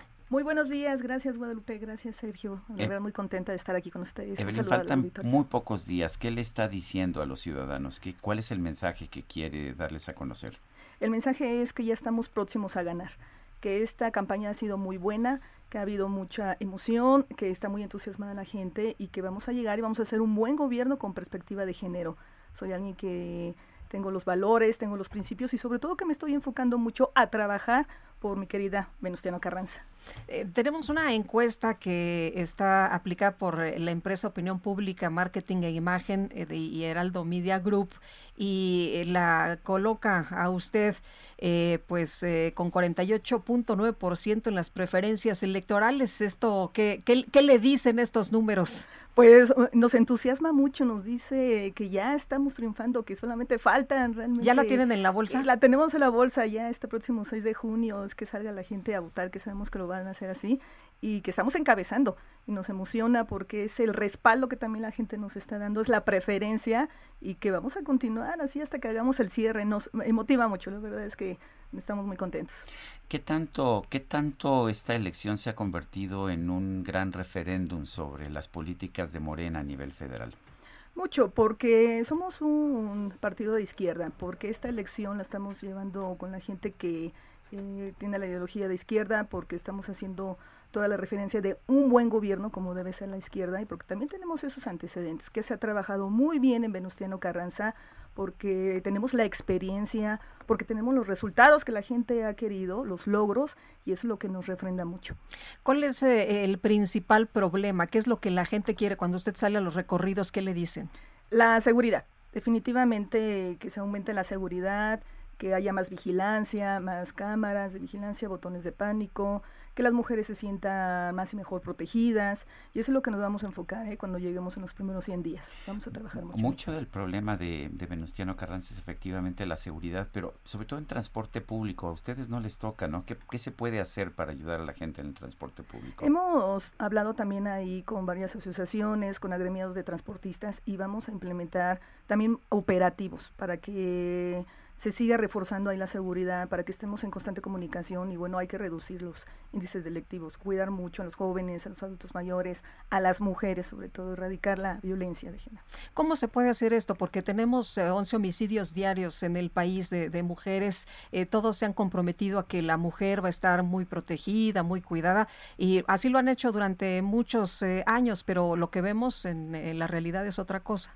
Se necesita mucho trabajar sobre la perspectiva de género. Definitivamente, los gobiernos debemos enfocarnos en ver lo que se requiere para que se erradique esta violencia, pero sobre todo yo estoy proponiendo una casa violeta, que esa casa violeta es un albergue para atender a todas las mujeres violentadas, que sea un refugio para ellas, para sus hijos, en donde, bueno, atendamos psicológicamente, médicamente y jurídicamente y que se lleven todos esos procesos contra los violentadores para que se sigan los juicios y que realmente se haga justicia. Pero proteger a las mujeres también es la finalidad que yo tengo para mi gobierno.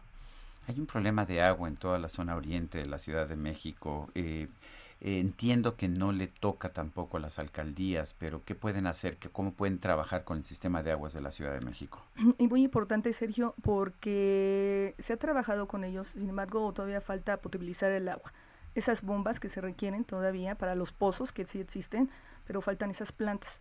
Lo que también vamos a trabajar mucho con el sistema de aguas y en la zona de los arenales, que se les conoce así, eh, hay un agua muy sucia hay un agua un poco amarillenta que también ahí los vecinos me han comentado que necesitamos trabajar y es limpiarla, necesitamos sentarnos con SACMES para ver qué es lo que sucede, por qué sale así tan mal, eh, de baja calidad esa agua y necesitamos trabajar sobre ello y lo vamos a hacer también. Eh, ¿Les quedan cuántos días de, de, campaña? Porque tenemos tres días de reflexión, ¿no?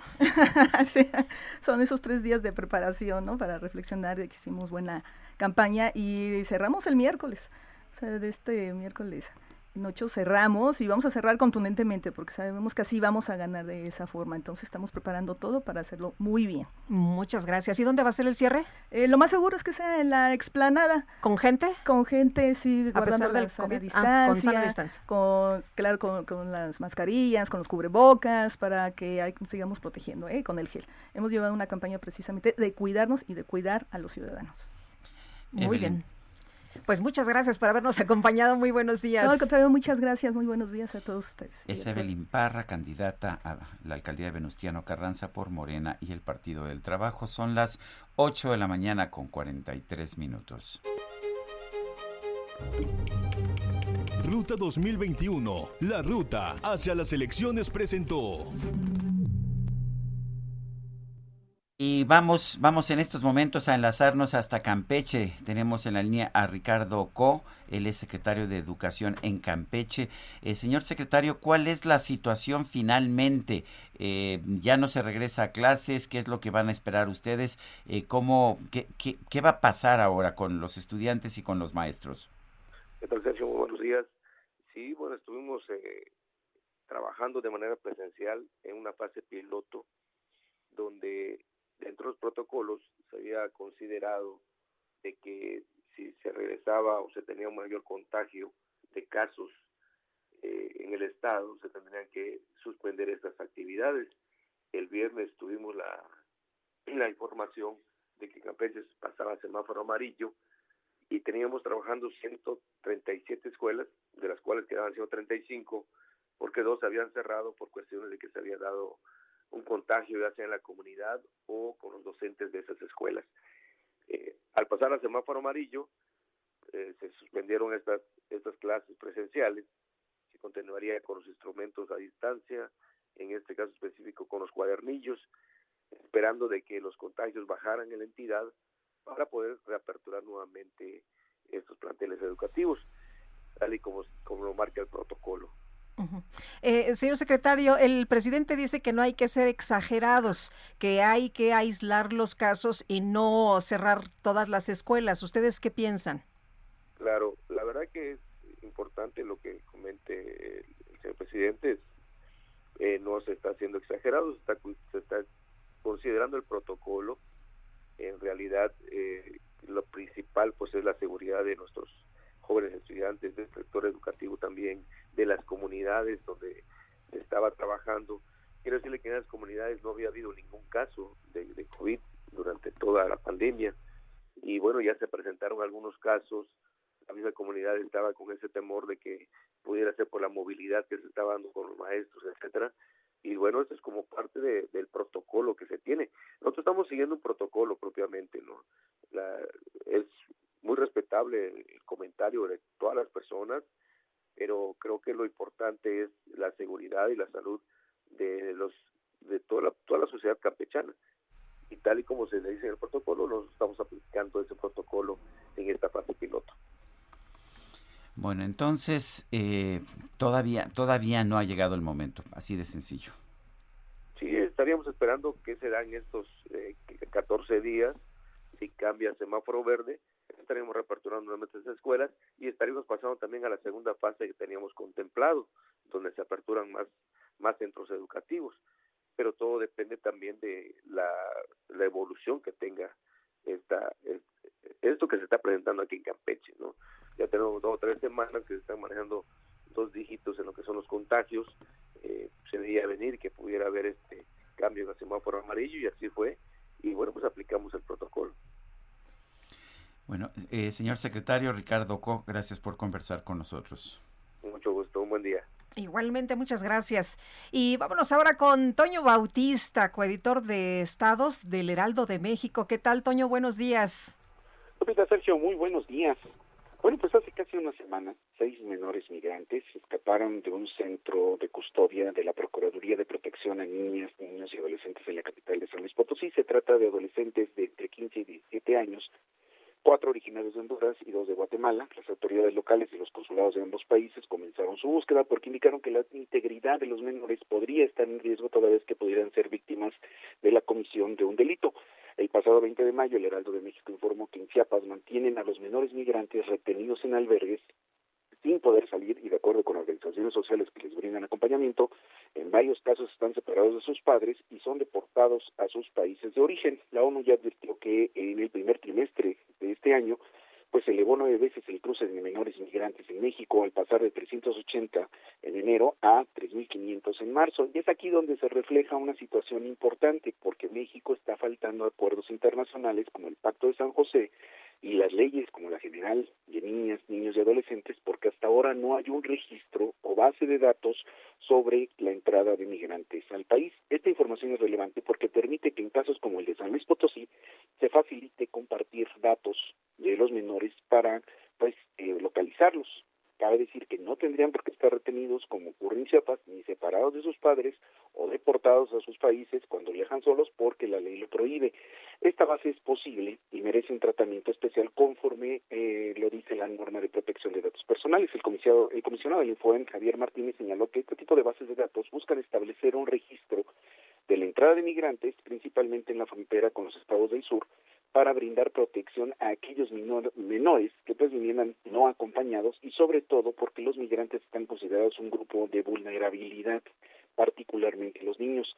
Indicó que eh, pues se tiene que hacer una cédula eh, de registro por parte del Instituto Nacional de Migración y quien tendría que estar resguardando esa base de datos es el DIF nacional y los DIF estatales pues para garantizar que desde que entran a México tengan la debida protección, no solo los menores, sino otros grupos como las mujeres embarazadas. El no hacer esta base, como está ocurriendo, advierte el especialista, deja a las personas migrantes prácticamente sin rostro, sin identidad y expuestas a delitos como trata de personas, violaciones, homicidios, feminicidios, cifras que se reflejan cuando no empatan el número de desaparecidos en el país con los cuerpos hallados en fosas clandestinas. La base también permitiría ubicar a aquellas personas que vienen, sobre todo en las caravanas, huyendo de la violencia o aquellas que cometieron algún delito. Esto está permitido porque la Ley de Protección de eh, Datos Personales establece un registro de base de datos que atiendan temas de seguridad nacional o seguridad pública y esto, señor Javier Martínez, es un tema de seguridad pública sobre todo para la protección de los derechos de los migrantes, saber cuántos niños, cuántas mujeres embarazadas vienen y sobre todo para eh, pues eh, que se tenga información de cuántos están en los estados del sur. La experiencia con las caravanas de 2018 demostró que conforme avanzaban al norte se iban perdiendo y después no se sabía en dónde estaban los migrantes. Un caso que ejemplifica el problema que genera la ausencia de bases de datos sobre migrantes y menores lo vivimos en marzo pasado con el lamentable fallecimiento de Victoria Esperanza, la salvadoreña que fue asesinada por policías de Tulum. La mujer tenía cuatro años en México y resulta que ninguna autoridad sabía que era refugiada por motivos de género y lo peor es que vivía con sus hijas menores, una de ellas víctima de abuso, una de ellas era víctima de abuso y pues nadie sabía dónde estaban sino hasta que falleció a manos de los policías. Así el panorama, Sergio Repita. Muy bien, muchas gracias, Toño. Gracias, buenos días. Antonio Bautista, coeditor de Estados en el Heraldo de México. Son las 8.51, vámonos hasta Tasqueña. Gerardo Galicia, adelante, buenos días. Así es, Sergio Lupita, excelente mañana y tenemos información lamentable que se genera en este crucero Tasqueña y la avenida Cerro de las Torres. Un ciclista ha perdido la vida. Hasta el momento no se ha podido determinar si fue arrollado o habría sido víctima de un paro cardíaco. En este punto también se habla de la posibilidad de que habría chocado contra un señalamiento y de este motivo eh, habría eh, perdido la vida. Hasta el momento eh, desconocen los motivos por el cual yace sobre la acera de esta importante arteria, justo en la incorporación de la calzada tasqueña y la avenida Cerro de las Torres. Por este motivo tenemos la presencia de elementos de la Policía Capitalina y solo se está a la espera de peritos de la Fiscalía General de Justicia de la Ciudad de México para poder retirar el cuerpo sin vida de este ciclista y saber a ciencia cierta cómo es que muere en este punto. Por lo pronto, Sergio Lupita, el reporte vamos a seguir muy, muy pendientes. Gerardo, gracias. Hasta luego. Y vámonos a Eje Central, Javier Ruiz, ¿qué pasa? Hola Lupita que tenemos información en vial del eje central hasta los Cárdenas, donde encontramos ya problemas viales, al menos para quien se desplaza de la avenida Fray Servando Teresa de Mier, y esto en dirección hacia la avenida Hidalgo. No hay nada relevante, solo la carga de esta hora, sin embargo, sigue contratiempo, superando la avenida Juárez, el avance pues mejor en dirección hacia el eje 1 norte, o bien para continuar hacia el circuito interior. En lo que corresponde al eje 1 norte, aquí en general el avance es constante, una vez que se deja atrás el paseo de la reforma y esto en dirección hacia la avenida Vidal y Alcocer, así que en general el avance es constante, hoy no se ponen muchos puestos de Tepito, así que el avance es favorable y finalmente lo que corresponde a la calzada de los ministerios, también con avance complicado desde el circuito interior y para quien desea llegar a la avenida Gran Canal o bien para continuar al paseo de la reforma. De momento, Lupita Sergio, el reporte que tenemos. Gracias, Javier. Estamos atentos, buenos días. Buenos días. Bueno, y son las 8 de la mañana, 8 de la mañana con, 50, con 53 minutos. Vamos con Israel Lorenzana. Adelante, Israel. Sergio, muchísimas gracias. Pues ahora tenemos información para nuestros amigos que se desplazan a través del circuito interior, procedentes de la zona de la raza y con dirección hacia el aeropuerto capitalino, pues van a encontrar algunos asentamientos en carriles laterales. Si requieren de alternativa, el eje 3 Norte puede ser una buena opción, esto con dirección hacia la avenida Oceanía. El sentido opuesto también con algunos problemas a partir de Eduardo Molina, en la zona de Ferrocarril Hidalgo y también en la calzada de Guadalupe. Aquí el eje 2 Norte con dirección hacia Reforma puede ser una buena opción para nuestros amigos van con dirección hacia el perímetro de Azcapotzalco. Sergio, información que te tengo. Muchas gracias Israel Lorenzana. Son las 8 de la mañana con 54 minutos rápidamente. El gobierno de Rusia ha descartado estar involucrado en el complot que hizo que descendiera un avión de Ryanair en Belarus. Dice que las afirmaciones de que Rusia ayudó al gobierno de Belarus para esta operación demuestran una rusofobia obsesiva. Son las 8.54, Guadalupe Juárez y Sergio Sarmiento estamos en el Heraldo Radio. Regresamos en un momento más.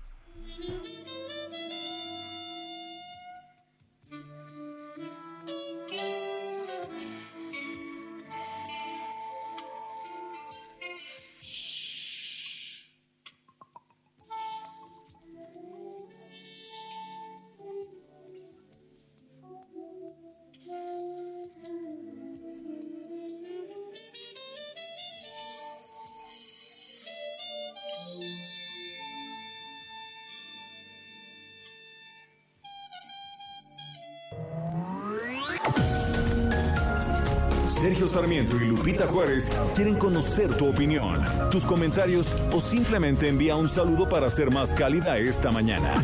Envía tus mensajes al WhatsApp 5520 109647. Heraldo Radio, la HCL se comparte, se ve y ahora también se escucha. Continuamos con Sergio Sarmiento y Lupita Juárez por El Heraldo Radio.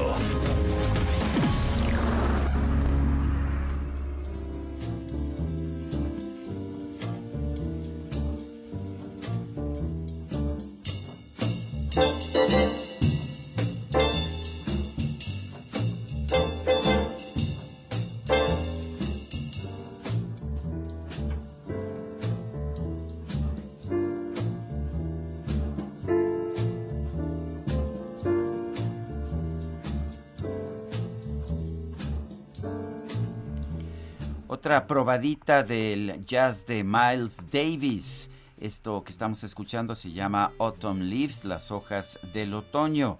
Miles Davis, el trompetista y jazzista estadounidense, nació el 26 de mayo de 1926.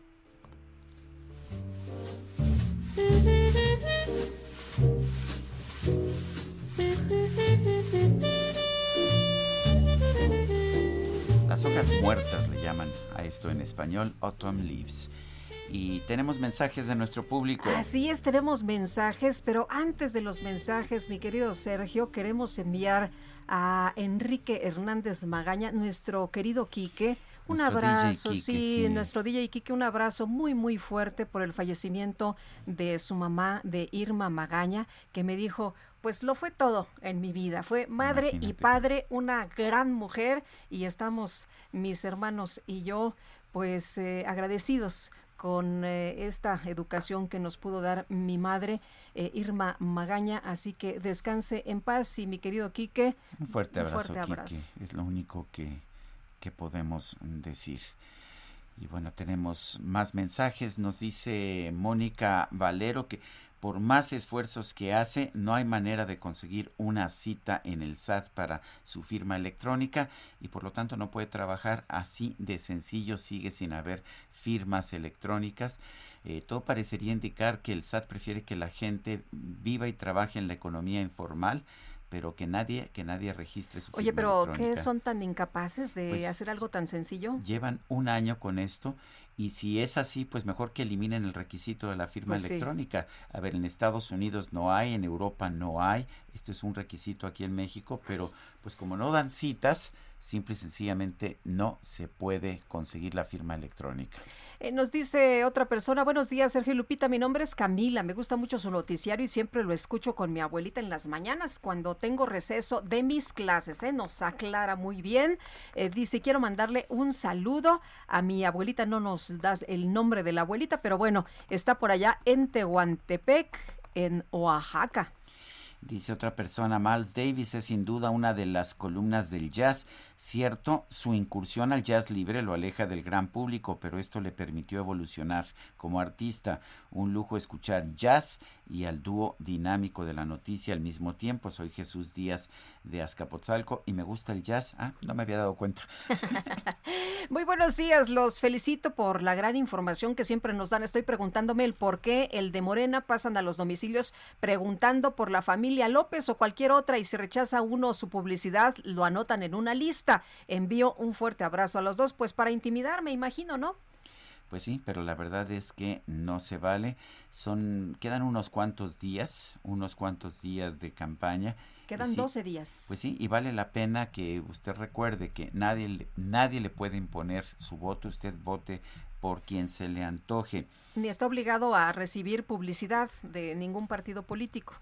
Son las nueve de la mañana con cuatro minutos. El presidente de la República dijo esta mañana en su conferencia de prensa eh, que no le tiene miedo a la oposición. Dice que en México ya no funcionan las guerras eh, sucias.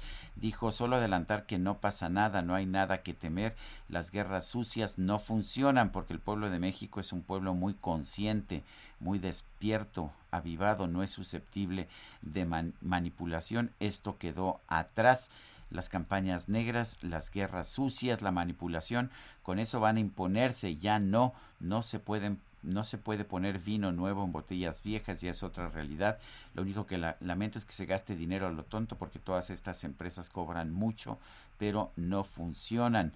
Ni debería yo estar dando consejos o asesorando. No, pues no debería, no debería porque está violando la ley. Es hasta dinero público, sí, está finalmente haciendo campaña. Pues haciendo campaña desde la mañanera. Así es, y por cierto que esta mañana dijo que es imprudente entregar tarjetas en estos tiempos de campaña, por si algo les eh, les cabía alguna duda. les quiere dar una eh, tarjeta. pues ahí está, dice que eh, exhorta al Ayuntamiento de Guadalajara a suspender este reparto ahí el presidente en plena campaña. Por supuesto, ya nos dijo que no se va a callar y pues ahí está todos los días hablando del tema.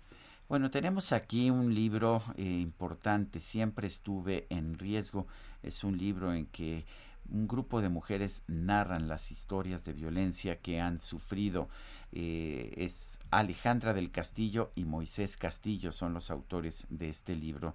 Eh, Alejandra y Moisés, gracias por tomar esta llamada. ¿Qué los motivó a escribir Siempre estuve en riesgo? Alejandra. Buenos días. Buenos, días. Sergio. Buenos días, Lupita. Muchas gracias por el espacio y buenos días a su auditorio. Pues eh, contarles que Siempre estuve en riesgo es nuestra tercera publicación juntos. Venimos escribiendo desde hace 10 años de estos temas. Eh, Amara Madrazos relataba la violencia en las relaciones de pareja, los nadie, la violencia y los jóvenes.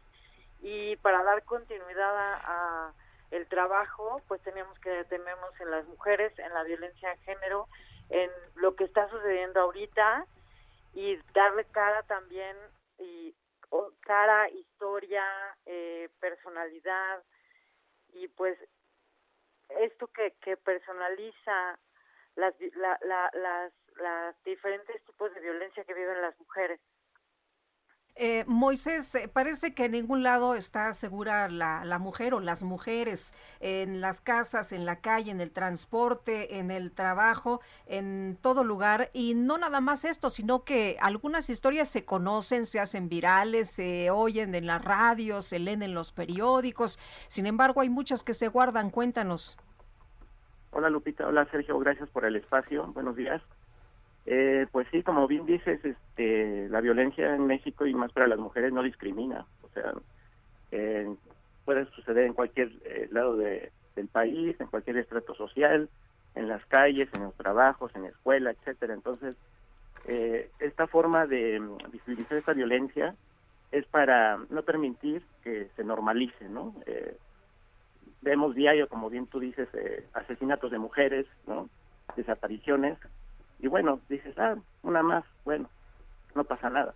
Entonces estamos en, en un meollo de, de cómo, cómo podemos aportar también, ¿no? Para que la violencia contra las mujeres ya, ya pare, se detenga, ¿no? Entonces, este libro es una ventana, una herramienta también para la discusión, ¿no? ¿Qué podemos hacer desde el periodismo para contribuir a que las mujeres este, ya no sean violentadas? Entonces, este es un acercamiento periodístico para que todos, este, todos y todas podamos avanzar en este sentido, ¿no?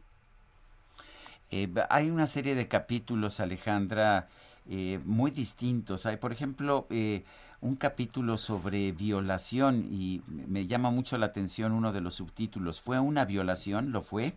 Es que puede haber duda de si fue una violación o no.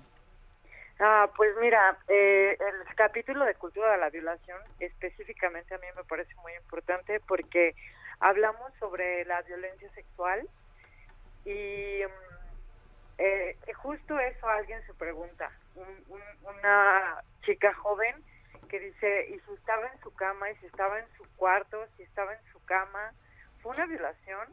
¿Lo fue?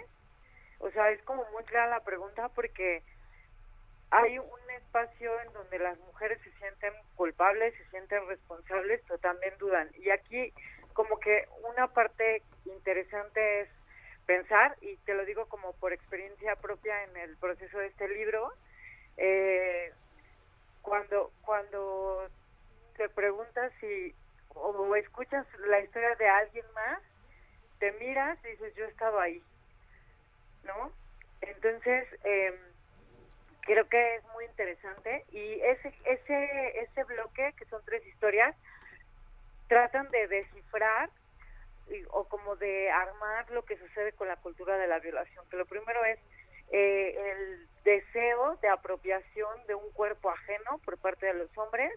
Luego está esta camaradería por solapar por tapar por por ser testigo, por ayudar a tu amigo, ese compadrazgo que hay entre los varones, y el tercero es el acceso a la justicia. Es como una problemática súper compleja que se va componiendo como de pequeñas partes, donde vamos reconociendo también dónde estamos, porque sobre todo también, aunque parece una lectura para mujeres, hay que pensar que también es una invitación a que los hombres lean, porque entonces eh, también estamos pidiendo como una sociedad de varones activa que pueda señalar eso no está bien, eso no se hace, no voy a ser partícipe de y entonces bueno pues también no estamos esperando generar como un cambio un cambio de visión un cambio también de, de, actitud por parte de los hombres ante la violencia bueno, pues gracias Alejandra del Castillo y Moisés, Castillo y Moisés Castillo por invitarnos a leer Siempre estuve en riesgo, mujeres que narran sus historias de violencia. Gracias Sergio, gracias Lupita. Hasta luego. Gracias a los dos, muy buenos días. Y vámonos, vámonos con eh, la colaboración de la embajadora Marta Bárcena, columnista también del Heraldo de México. ¿Qué tal, embajadora? Muy buenos días. Buenos días, Lupita. Buenos días, Sergio. Con el gusto de estar con ustedes y el auditorio. Eh, esta semana, el día de hoy, Lupita, escribí eh, sobre la próxima cumbre de cambio climático que se va a celebrar en Glasgow en noviembre de 2021, del primero al 12 de noviembre. ¿Por qué es importante esta cumbre? Porque desde que se firmó la Convención eh, contra el Cambio Climático en 1992 y después el Acuerdo de París de 2015, los países se han comprometido a reducir sus emisiones de gases de efecto invernadero. Estas emisiones vienen, como ya se sabe, pues de los automóviles, de las industrias, de la agricultura, justamente. Y entonces, eh, eh, cada cinco años se evalúan los compromisos de, de los países para reducir las emisiones y sus planes de adaptación al cambio climático. En 2015 México se comprometió a través de una llamada contribución nacional determinada a reducir sus emisiones eh, de gases de efecto invernadero. Y se comprometió a reducirlas en un 22% sin ayuda internacional o hasta un 36% con ayuda internacional. En 2020, los países tenían que presentar de nuevo contribuciones a reducción de emisiones y todo el mundo esperaba que todos los países presentaran propuestas muy ambiciosas. Eh, como sabes, la administración Trump en Estados Unidos siempre se opuso al, a ser parte del Acuerdo de París y por lo tanto no quería comprometerse a la reducción de emisiones. Pero llega la administración Biden y dice no solo que vuelve al Acuerdo de París, sino que va a presentar unas medidas de reducción de emisiones sin precedente. Entonces, eh, todas las contribuciones de los países que se, va, que se iban a anunciar en 2020 se van atrasando, algunas se anuncian en 2020, otras en 2021. México anuncia su, su contribución de reducción de emisiones con el futuro a 2030. ¿Y qué pasa con, las, con el anuncio de México? Que básicamente es el mismo que habíamos hecho en 2015. Es decir, que no estamos presentando una propuesta más ambiciosa de reducción de emisiones. Me llama mucho la atención, ¿no, doctora? Porque, eh, pues, eh, sí, porque no estamos muy comprometidos como otras naciones, pero pues también es nuestro planeta y nuestra casa, ¿no? Así es, es nuestra casa, nuestro planeta, y si bien nosotros necesitamos ayuda internacional para reducir las emisiones con financiamiento a bajo costo, todo el mundo esperaba que México presentara metas más ambiciosas. Pero el problema no se queda ahí, sino que la tendencia de emisiones, digamos que en inglés le llaman el business as usual, México había presentado una tendencia de emisiones al 2030 y en 2015 y en 2020 cuando hace su nueva propuesta resulta que dice no pues resulta que voy a emitir más de lo que había pensado entonces mi reducción se hace sobre un número más alto de emisiones, lo que en la práctica significa que México va a reducir todavía menos emisiones de las que había planeado reducir en 2015. Muy bien, pues eh, muchas gracias por eh, el comentario, embajadora, y, y, bueno, la invitación para que nuestros amigos lean la columna en el Heraldo de México. Gracias, Lupita, y esperamos que México se ponga las pilas y presente una propuesta de reducción de emisiones más ambiciosa, porque está ligada a la transición energética e industrial del país. Pues tomamos nota. Muchas gracias. Gracias, Lupita. Y Hasta buenos luego. días. Buenos días. Bueno, y antes de ir a un resumen de último momento, se anuncia que el presidente de Rusia, Vladimir Putin, y el de los Estados Unidos, Joe Biden, se van a reunir en Ginebra el próximo 16 de junio. Información de último momento. Son las 9 de la mañana con 15 minutos. Vamos ahora sí a un resumen de la información más importante.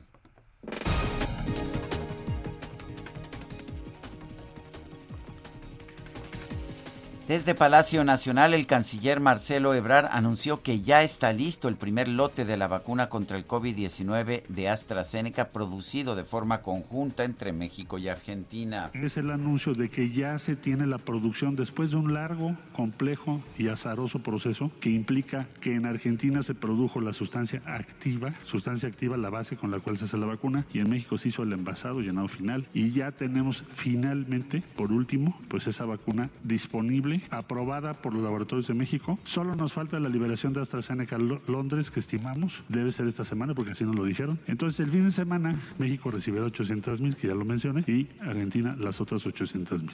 Mitad y mitad. Bueno, por cierto, el presidente de Argentina, Alberto Fernández, aseguró que con la producción de vacunas contra COVID-19 en América Latina se ratifica la independencia de la región. Y la verdad es que yo hoy siento, Andrés Manuel, que con este anuncio que estamos haciendo, estamos siendo más independientes. México, Argentina y América Latina, porque ese acuerdo que hicimos allí donde se inicia en el norte de la Latinoamérica y donde termina en el sur la América Latina, ese acuerdo lo que va a permitir es que México mexicanos y argentinos hayan unido el esfuerzo, el trabajo conjunto para tener vacunas para mexicanos y argentinos, pero también para todos nuestros hermanos latinoamericanos. La Casa Blanca informó que este martes la mitad de todos los adultos de los Estados Unidos van a contar con su esquema completo de vacunación contra el COVID-19. El primer ministro de Israel, Benjamin Netanyahu, advirtió que la respuesta de su país será muy potente si jamás viola su acuerdo de alto al fuego. Orgullo friki, orgullo friki, orgullo friki, pierde la cabeza. Eres un fricazo como yo, no tengas vergüenza, vamos, grítalo. Si ves Doctor Who y veías Dragon Ball, intentar negarlo es un error. Ay, que se me hace que en esta producción hay mucho friki. Pero bueno. Todos, creo. Todos, ¿verdad? Este 25 de mayo en muchos países de habla española se celebra el Día del Orgullo Friki. Este término se utiliza para describir a las personas que tienen una afición desmedida por algún aspecto de la cultura pop, como los cómics, los videojuegos o las películas de franquicia, ya sabe usted, los Star Wars. Por ahí veo a una productora nuestra que tiene una camiseta de Star Wars. En fin, esta celebración surgió en 2006 cuando el bloguero español Germán Martínez, Germán Martínez conocido como Señor Huevo, convocó a los fans de todo el mundo a disfrazarse de sus personajes favoritos y realizar diversas actividades para festejar su afición. Creo que esta semana nuestra compañera Itzel González eh, junto con todos los destacalovers van a venir vestidos de Darth Vader. De la princesa Leia. de la princesa Leia. ¿O Leia? La princesa Leia. bueno y yo, y yo pues este vendré de Chubaca, me no, No, no.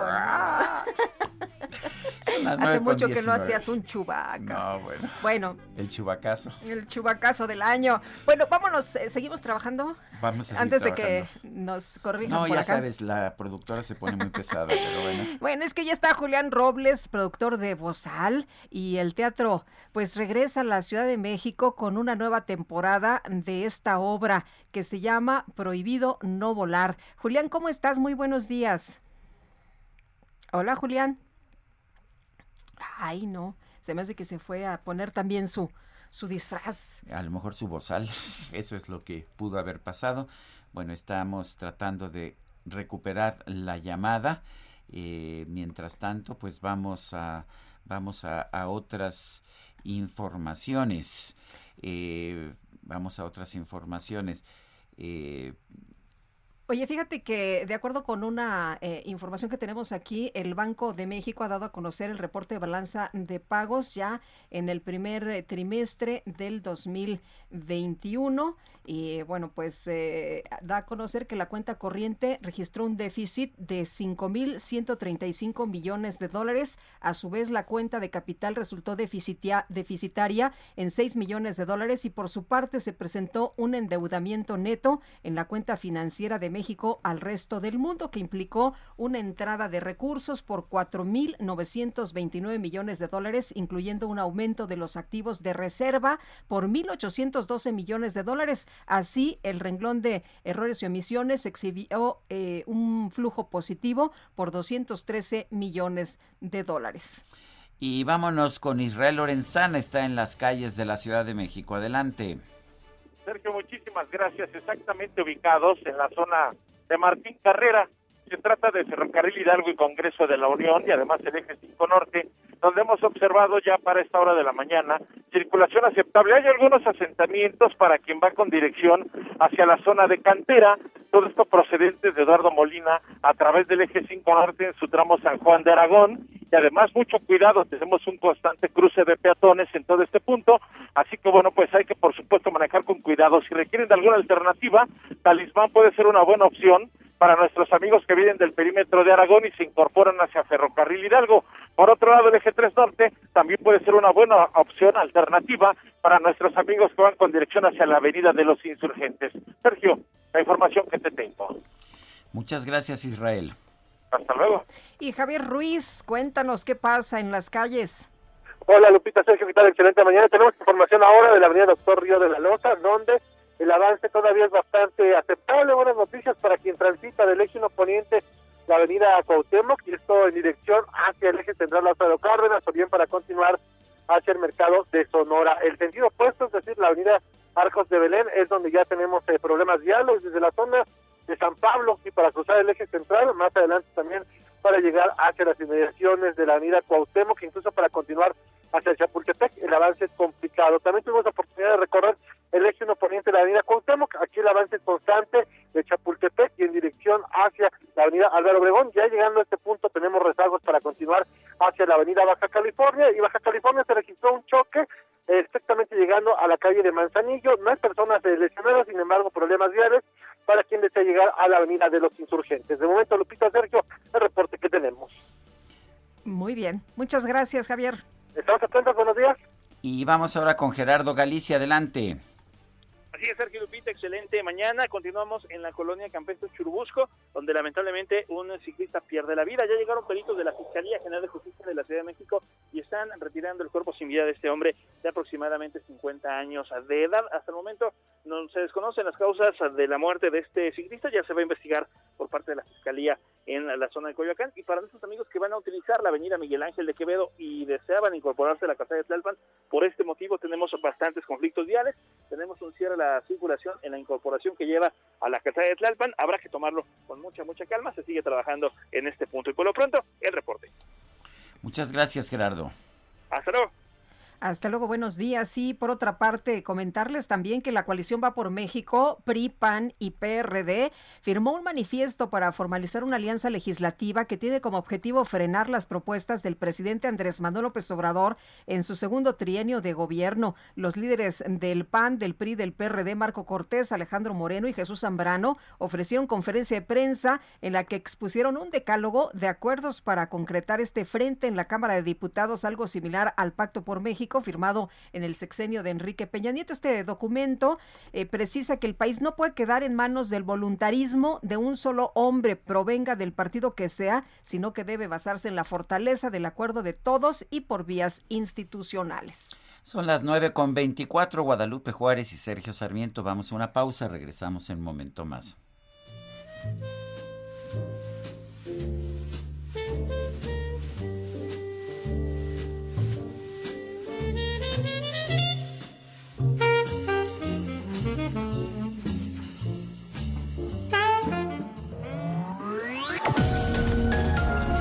Sergio Sarmiento y Lupita Juárez quieren conocer tu opinión, tus comentarios o simplemente envía un saludo para ser más cálida esta mañana. Envía tus mensajes al WhatsApp 5520 109647.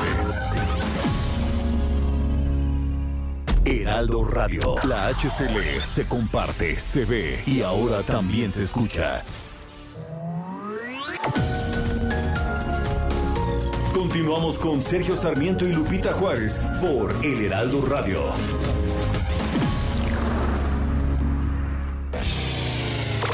La micro deportiva. Y Julio Romero, ya nos tienes, uh, ya nos tienes información deportiva. ¿Cómo estás? Buenos días. Muy bien, Sergio Lupita, amigos del auditorio, muy buenos días. Qué placer saludarles. Bueno, pues esta, esta, esta micro deportiva, pues se une, se une a la pena de nuestro cacharpo y operador Quique, eh, Enrique Hernández Magaña, por la muerte de su señora madre, Irma Magaña. Esta micro deportiva no sería nada sin él, sin este cacharpo, así es que nos unimos, nos unimos a la pena y vaya, pues un abrazo, un abrazo se le quiere mucho al buen, al buen operador DJ Quique.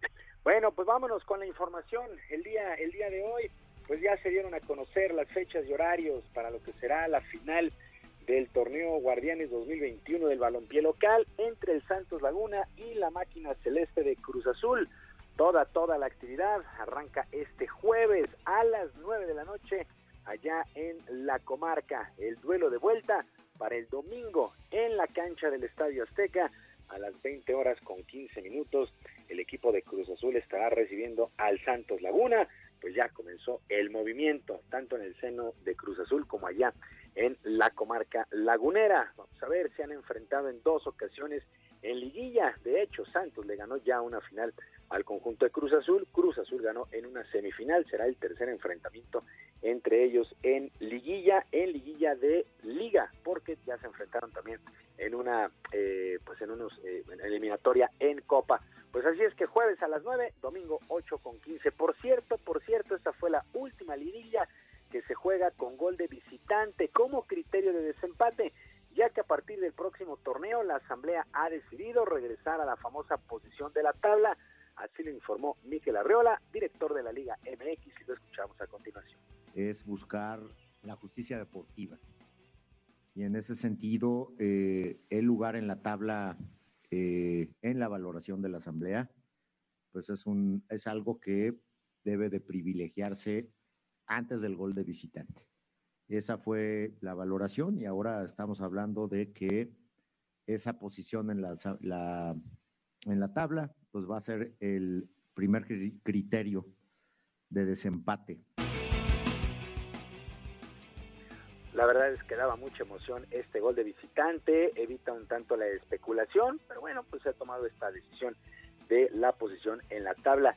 En otros acuerdos se anunció que la próxima campaña estará arrancando el 22 de julio, sin seleccionados las primeras fechas, y en lo que corresponde a la Liga Femenil MX, ya los equipos podrán contratar jugadoras extranjeras. Todo esto lo informó el día de ayer Miquel Arriola, nuevo director de la Liga MX del balompié local. Y encabezada por el técnico Gerardo Martino y algunos jugadores como Héctor Moreno, Andrés Guardado y Edson Álvarez, parte de la selección mexicana de fútbol, llegó a la ciudad de Dallas, allá en Texas, para el duelo amistoso del sábado contra Islandia.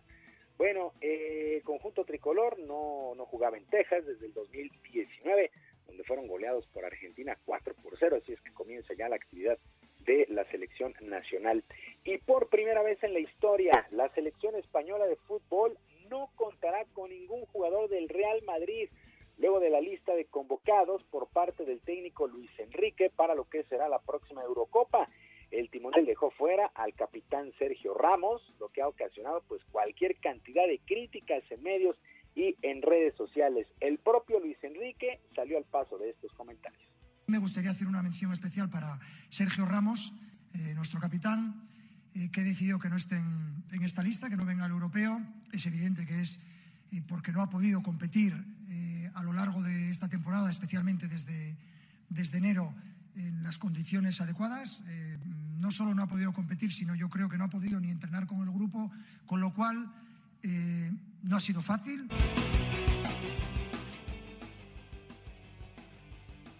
Pues así las cosas con eh, Luis Enrique, sí se ha llevado cualquier cantidad de críticas. El Real Madrid no tiene ningún seleccionado para la próxima Eurocopa. En otras cosas, la incierta relación entre la directiva de los empacadores de Green Bay y su mariscal de campo estrella Aaron Rodgers continúan, ya que el jugador no se presentó al primer día de entrenamientos previo a la próxima campaña en el fútbol americano de la NFL. Tal y como se esperaba, el pasador no llegó a Lambeau Field como medida de protesta por los movimientos internos que ha realizado el gerente general Brian Gutekunst Ahora se especula que podría cambiar de equipo Aaron Rodgers. Sería rarísimo ver Aaron Rodgers con otro jersey que no es el de los empacadores de Green Bay, pero pues ya lo vimos con Tom Brady. Ahora podría ser con Aaron Rodgers a esperar en las próximas semanas. Y el día de hoy arranca nuevas series en la naciente temporada en el béisbol de la Liga Mexicana. Hay que recordar que es una temporada muy corta, 66 juegos para cada novena. Por lo pronto los Olmecas de Tabasco estarán visitando a los Leones de Yucatán, los Tigres de Quintana Roo en casa contra Piratas de Campeche, los Diablos Rojos que perdieron la serie en casa ante el Águila de Veracruz, ahora van a Oaxaca. El Águila de Veracruz debuta en el puerto, recibe a los Pericos de Puebla. Los mariachis de Guadalajara estarán ante los zaraperos de Saltillo, los generales de Durango reciben a los Bravos de León, Rieleros de Aguascalientes contra el equipo de Laguna, Tijuana, los Toros reciben a Cereros de Monclova y los Sultanes de Monterrey ante los Tecolotes de los Dos Laredos. Series de martes, miércoles y jueves. Al momento, Acereros de Monclova, Vaqueros Laguna, Mariachis de Guadalajara y los Toros de Tijuana marchan invictos, tres triunfos sin derrota. Repito, juegos para martes, miércoles y jueves. Sergio Lupita, amigos del auditorio, la información deportiva este martes. Yo les deseo un extraordinario día y les mando a todos un abrazo a la distancia. Muchas gracias, Julio. Muy buen día para todos. Hasta luego, muy buenos días. Y está ya con nosotros vía telefónica Julián Robles, productor de Bozal, Prohibido No Volar. Y qué padre que nos invites al teatro. Julián, ¿cómo estás? Muy buenos días. Muy buenos días, Lupita. Buenos días, Sergio. ¿Cómo les va? Muy bien. Cuéntanos de esta obra. ¿De qué se trata? Bozal, Prohibido No Volar. Eh, bueno, eh, Bozal es una obra que se estrenó antes de la pandemia eh, y la verdad es que tuvo muy buena recepción del público. Es una obra de Richard Bequeira, eh, extremadamente sui generis. Es una gran producción muy, muy espectacular eh, y es una de las eh, precursoras, digamos, de lo que ahora se denomina teatro inmersivo, que está muy de moda, que es en realidad un teatro donde la gente participa. Ahora, he aquí la gran peculiaridad de Bozal. Bozal, ¿cómo participa el público? Pues participa volando. Ese, es nuestra, nuestro lema eh, de la obra, prohibido no volar. ¿Por qué? Porque se hace a través de un sistema, un complejo mecanismo principalmente humano, donde está todo un equipo técnico detrás de eh, decenas de personas que por medio de unos columpios elevan al público en el escenario. Hay dos maneras de ver esta obra, elevando al público y a la escenografía y a los actores a 7, a 8, a 10 metros de altura, una distancia bastante considerable, no solamente una vez, sino constantemente en la obra, sino además también se puede ver la obra eh, no sentado en una butaca, sino acostado en una colchoneta, para poder uno ver el espectáculo que en realidad ocurre allá arriba, en las alturas. Es una obra que trata sobre el espacio, que trata sobre la soledad eh, de un astronauta y obviamente pues con referencias claras a, a esa soledad, del aislamiento que que es una temática que ahora se volvió más, más necesaria e imprescindible para nosotros. Oye, ¿dónde se presenta? Va a estar en el Teatro de las Artes eh, del 27 de mayo al 20 de junio. Eh, la verdad es que solo hay muy pocos lugares, se pueden comprar por Ticketmaster y eh, es una breve temporada de miércoles a domingo cada semana a las, a las 18 horas. El, ¿Dónde está el Teatro de las Artes? Eh, está en el Centro Nacional de las Artes, en Churubusco y Tlalpan, en este gran eh, complejo con este maravilloso, construido por maravillosos arquitectos que todos conocemos, de Gorrete y demás. Ahí, ahí está el Centro Nacional de las Artes y el Teatro Nacional de las Artes. Julián, ¿a la gente le, le provoca algo distinto este teatro inmersivo? Eh, pues aquí no le queda de otra. Hay un complejísimo sistema de seguridad para poder hacer esta cosa con el público, puesto que eh, la seguridad para nosotros es primordial. Y en este sentido se trata de no correr absolutamente ningún riesgo, porque 8, 9, 10 metros es una altura pues bastante considerable. Alguien que tiene vértigo de plano se tiene que bajar. Nosotros hacemos un sistema donde le advertimos a la gente que, eh, que tiene vértigo que no suba pero pues bueno, suele ocurrir que alguien va con la novia y pues ya estando con la novia, pues no, no Se anima. No, no, pues dice, pues total, ¿cómo voy a quedar en vergüenza y diciendo que tengo miedo? Entonces dice que no, pero ya arriba si siente algo, entonces aprieta el botón de emergencia y lo tenemos que bajar porque sí da vértigo.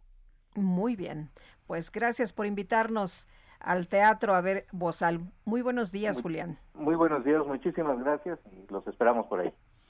Son las 9.40, cuando menos 20 estudiantes de la normal rural de Mactumaxá de Chiapas continúan detenidos. ¿Cuál es la situación? Vamos a conversar sobre el tema con María Inés Muñoz, periodista, titular del programa De Frente en Chiapas por el Heraldo Radio Tuxtla Gutiérrez. María Inés Muñoz, buenos días. Muy buenos días, Sergio Lupita. Gracias por eh, esta llamada. Eh, Gracias a ti, María Inés. Vimos que fueron liberadas las estudiantes, las chicas, pero no los hombres. Eh, ¿Qué opinas de las acusaciones que hay en su contra? Fíjate que el tema de la escuela normal rural se maneja por vías paralelas. Una es el tema educativo, en donde algunos de los reclamos podrían tener algún sentido en atención a que sí, la educación rural en México tuvo un periodo de abandono importante y existen muchas necesidades en el Estado. Pero la parte de las detenciones, sin lugar a duda, responde a que la estrategia utilizada por los normalistas ha generado conflictos con el sector económico y con el tránsito en Chiapas. ¿A qué me refiero rápidamente, Sergio? Es que uno de los métodos que ha utilizado la escuela, los integrantes de la escuela normal, es cerrar carreteras, cerrar vías importantes de comunicación en Tuxtla Gutiérrez, sustraer camiones de pasajeros, sustraer camiones de mercancía, robar la mercancía y dañar edificios, tanto públicos como instalaciones privadas. Entonces, o sea, básicamente han cometido delitos, ¿no? Exacto, y, y las detenciones en realidad van en la línea de que habían tomado de nueva cuenta la caseta eh, de que va de Tuzla Gutiérrez a San Cristóbal, la autopista, que es una de las más transitadas, y solicitaban el pago de un apoyo a la mano, ¿no? Y, y, esta circunstancia, además, he de subrayarles, por ejemplo, tan solo en enero se habla de que la caseta estuvo eh, tomada casi todo el mes, al menos de una a tres horas por los estudiantes, generando daños económicos con eso a las concesionarias, pero más allá de ello, también había una serie ya de actividades que ellos afirman es volanteo, pero que se habían convertido en un problema para los comerciantes aquí en la capital. Eh, María Inés, en el caso de, las mujeres, tú hablabas de la importancia de que hayan sido liberadas por la vulnerabilidad eh, en la que se encuentran. Así es, y de manera personal percibo que muchas veces las dejan un poco a propósito en que los varones corren cuando vienen los operativos para detenerlos o para intentar detener eh, sus acciones y siempre las mujeres son las que se quedan. Hay, un sentimiento de que las usen como carne de cañón, por desgracia, pero me da mucho gusto que las mujeres hayan sido liberadas. Uno como periodista en Chiapas reconoce que hay una vulnerabilidad siempre en el grupo femenino, pero me parece lamentable que en esta ocasión eh, los jóvenes las hayan dejado abandonadas, ¿no? Son solamente 17 hombres los que están presos en el momento. Ahora resulta, no sé si paradójico, pero quizás incluso inconstitucional que se aplique un trato distinto a dos grupos por distinción de sexo. Eh, no conozco a fondo, Sergio, tendría que reconocer el, el tema del por qué se abordan por diferenciar los grupos. Lo que sí me parece muy importante es remarcar, entiendo que a nivel de las organizaciones sociales que apoyan abiertamente a los alumnos de la Escuela Normal Rural, sobre todo la Coordinadora Nacional de Trabajadores de la Educación, haya un sentimiento de no querer ver una situación como la de Ayotzinapa. El gobierno del Estado ha sido bastante respetuoso, creo, en ese sentido, de no darle esas condiciones y de no dejar que esas condiciones se repitan pero hay eh, también hay algo que me parece tremendo. Ninguna de las organizaciones sociales reconoce que los métodos de los normalistas son incorrectos. ¿Cómo? ¿No, eh, la gente está de acuerdo? No, no, no. O sea, los grupos sociales, o sea, la coordinadora, la federación, los grupos organizados, estudiantes al socialista, exacto, ellos no reconocen que los normalistas actúan mal. Ah, bueno, ayer hablábamos con Vidulfo Rosales, ¿no? Y él decía que... Por ejemplo. que, estaba apoyando a los muchachos. A ellos les parece muy normal que pues que se tomen casetas, que se, que se ataque a empresas, que se secuestre y se robe la mercancía de pues de las empresas privadas, a ellos les parece como una forma normal de protestar. Eh, la gente qué opina, ¿cómo ves tú a pues a la gente como corriente? En las redes es muy notorio, Sergio Lupita, que sobre todo los habitantes de Tuxtla Gutiérrez se manifiestan a favor de la detención de los jóvenes. ¿Por qué? Porque los daños económicos son importantes. Esta es una ciudad que vive del sector de servicios, que con la pandemia se vio severamente dañado, porque además es con un enfoque a gobierno y escuelas. Entonces, si ya veníamos de una economía lastimada, súmenle a ello eh, una serie de bloqueos y una serie de problemas en el centro de la ciudad, en donde, por cierto, una manifestación de los propios normalistas hizo que Palacio de Gobierno se viera afectado. Y no estamos hablando por las figuras políticas, sino por las personas que acuden a hacer trámites o a trabajar en el propio Palacio de Gobierno, que se dio una situación compleja hace semanas atrás. El punto aquí es las organizaciones sociales no reconocen, hablando desde la propia normal rural Mactumachá, de la Coordinadora Nacional de Trabajadores de la Educación, del Frente de Estudiantes Socialistas, que son los grupos más fuertes que apoyan el movimiento de los normalistas, el que ellos cometen ilícitos escudándose en, tal vez sean, por supuesto, muy válidas sus demandas estudiantiles, cometen robos, cometen asalto, de decir, bajan a los transportistas de los camiones y se llevan los camiones a su escuela normal, ¿no? Entonces, esa circunstancia, Sergio Lupita, a la sociedad, sobre todo en la capital, la tiene muy cansada y apoyando el operativo que había realizado el gobierno del estado, que fue precisamente en la caseta rumbo a San Cristóbal, en donde se hicieron las detenciones. Muy bien, pues María Inés Muñoz, periodista titular del programa de Frente en Chiapas por el Heraldo Radio de Tuxtla Gutiérrez, gracias por hablar con nosotros. Al contrario, gracias a ustedes por su interés del tema y saludos desde Tuxtla Gutiérrez. Muchos saludos, María Inés. Son las 9 con 47. Gastrolab con el chef Israel Arechiga.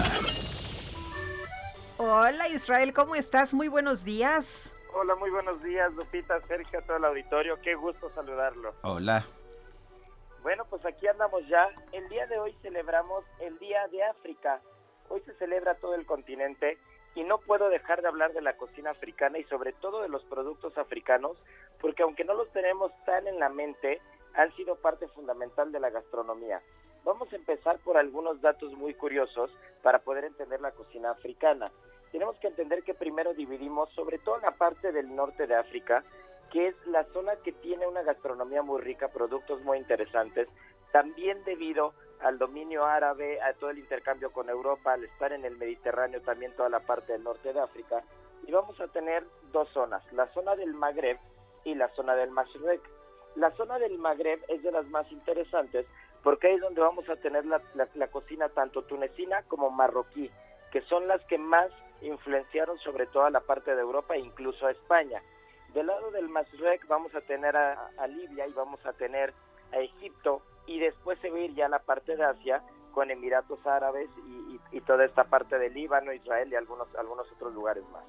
Pero eh, la parte importante es rescatar los productos, productos muy curiosos como la nuez de cola, la nuez de Sudán, que originalmente es la nuez que le da sabor al famosísimo refresco y esta nuez era usada desde 1880 para hacer este tipo de bebidas, ¿no?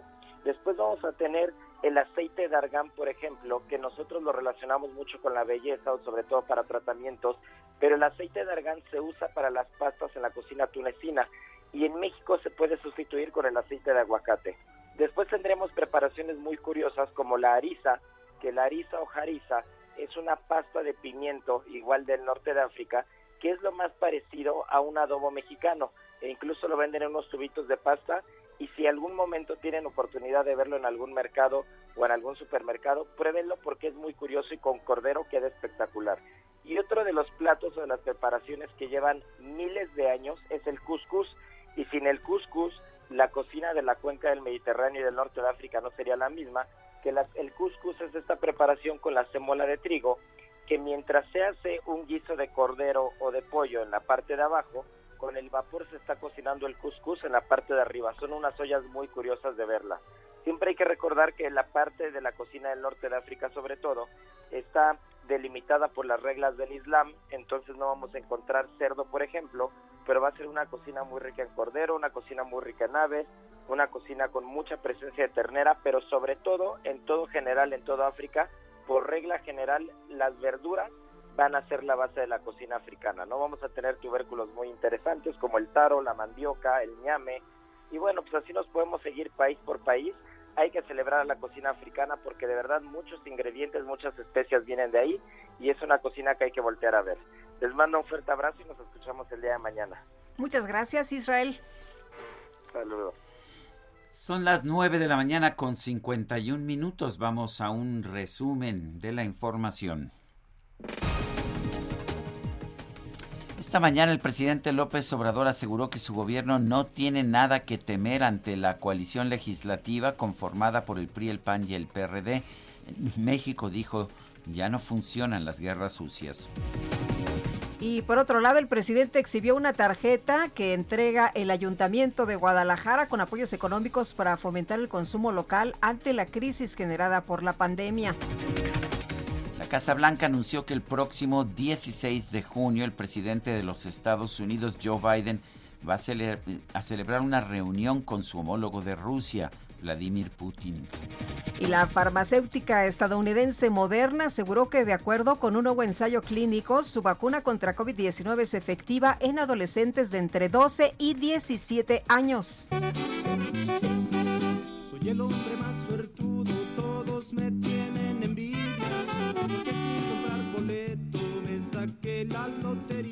Cuéntame qué pasó. Pues fíjate que en Estados Unidos una mujer compró un boleto de lotería en un local de Massachusetts, pero lo tiró a la basura porque creyó que no estaba premiado. Días después, el hijo del dueño de la tienda encontró el boleto, lo revisó y descubrió que estaba premiado con un millón de dólares. El joven confesó que estuvo más de dos días pensando qué hacer con el billete hasta que decidió buscar en sus listas el nombre de la legítima ganadora. ¿Y qué cree usted? se lo devolvió.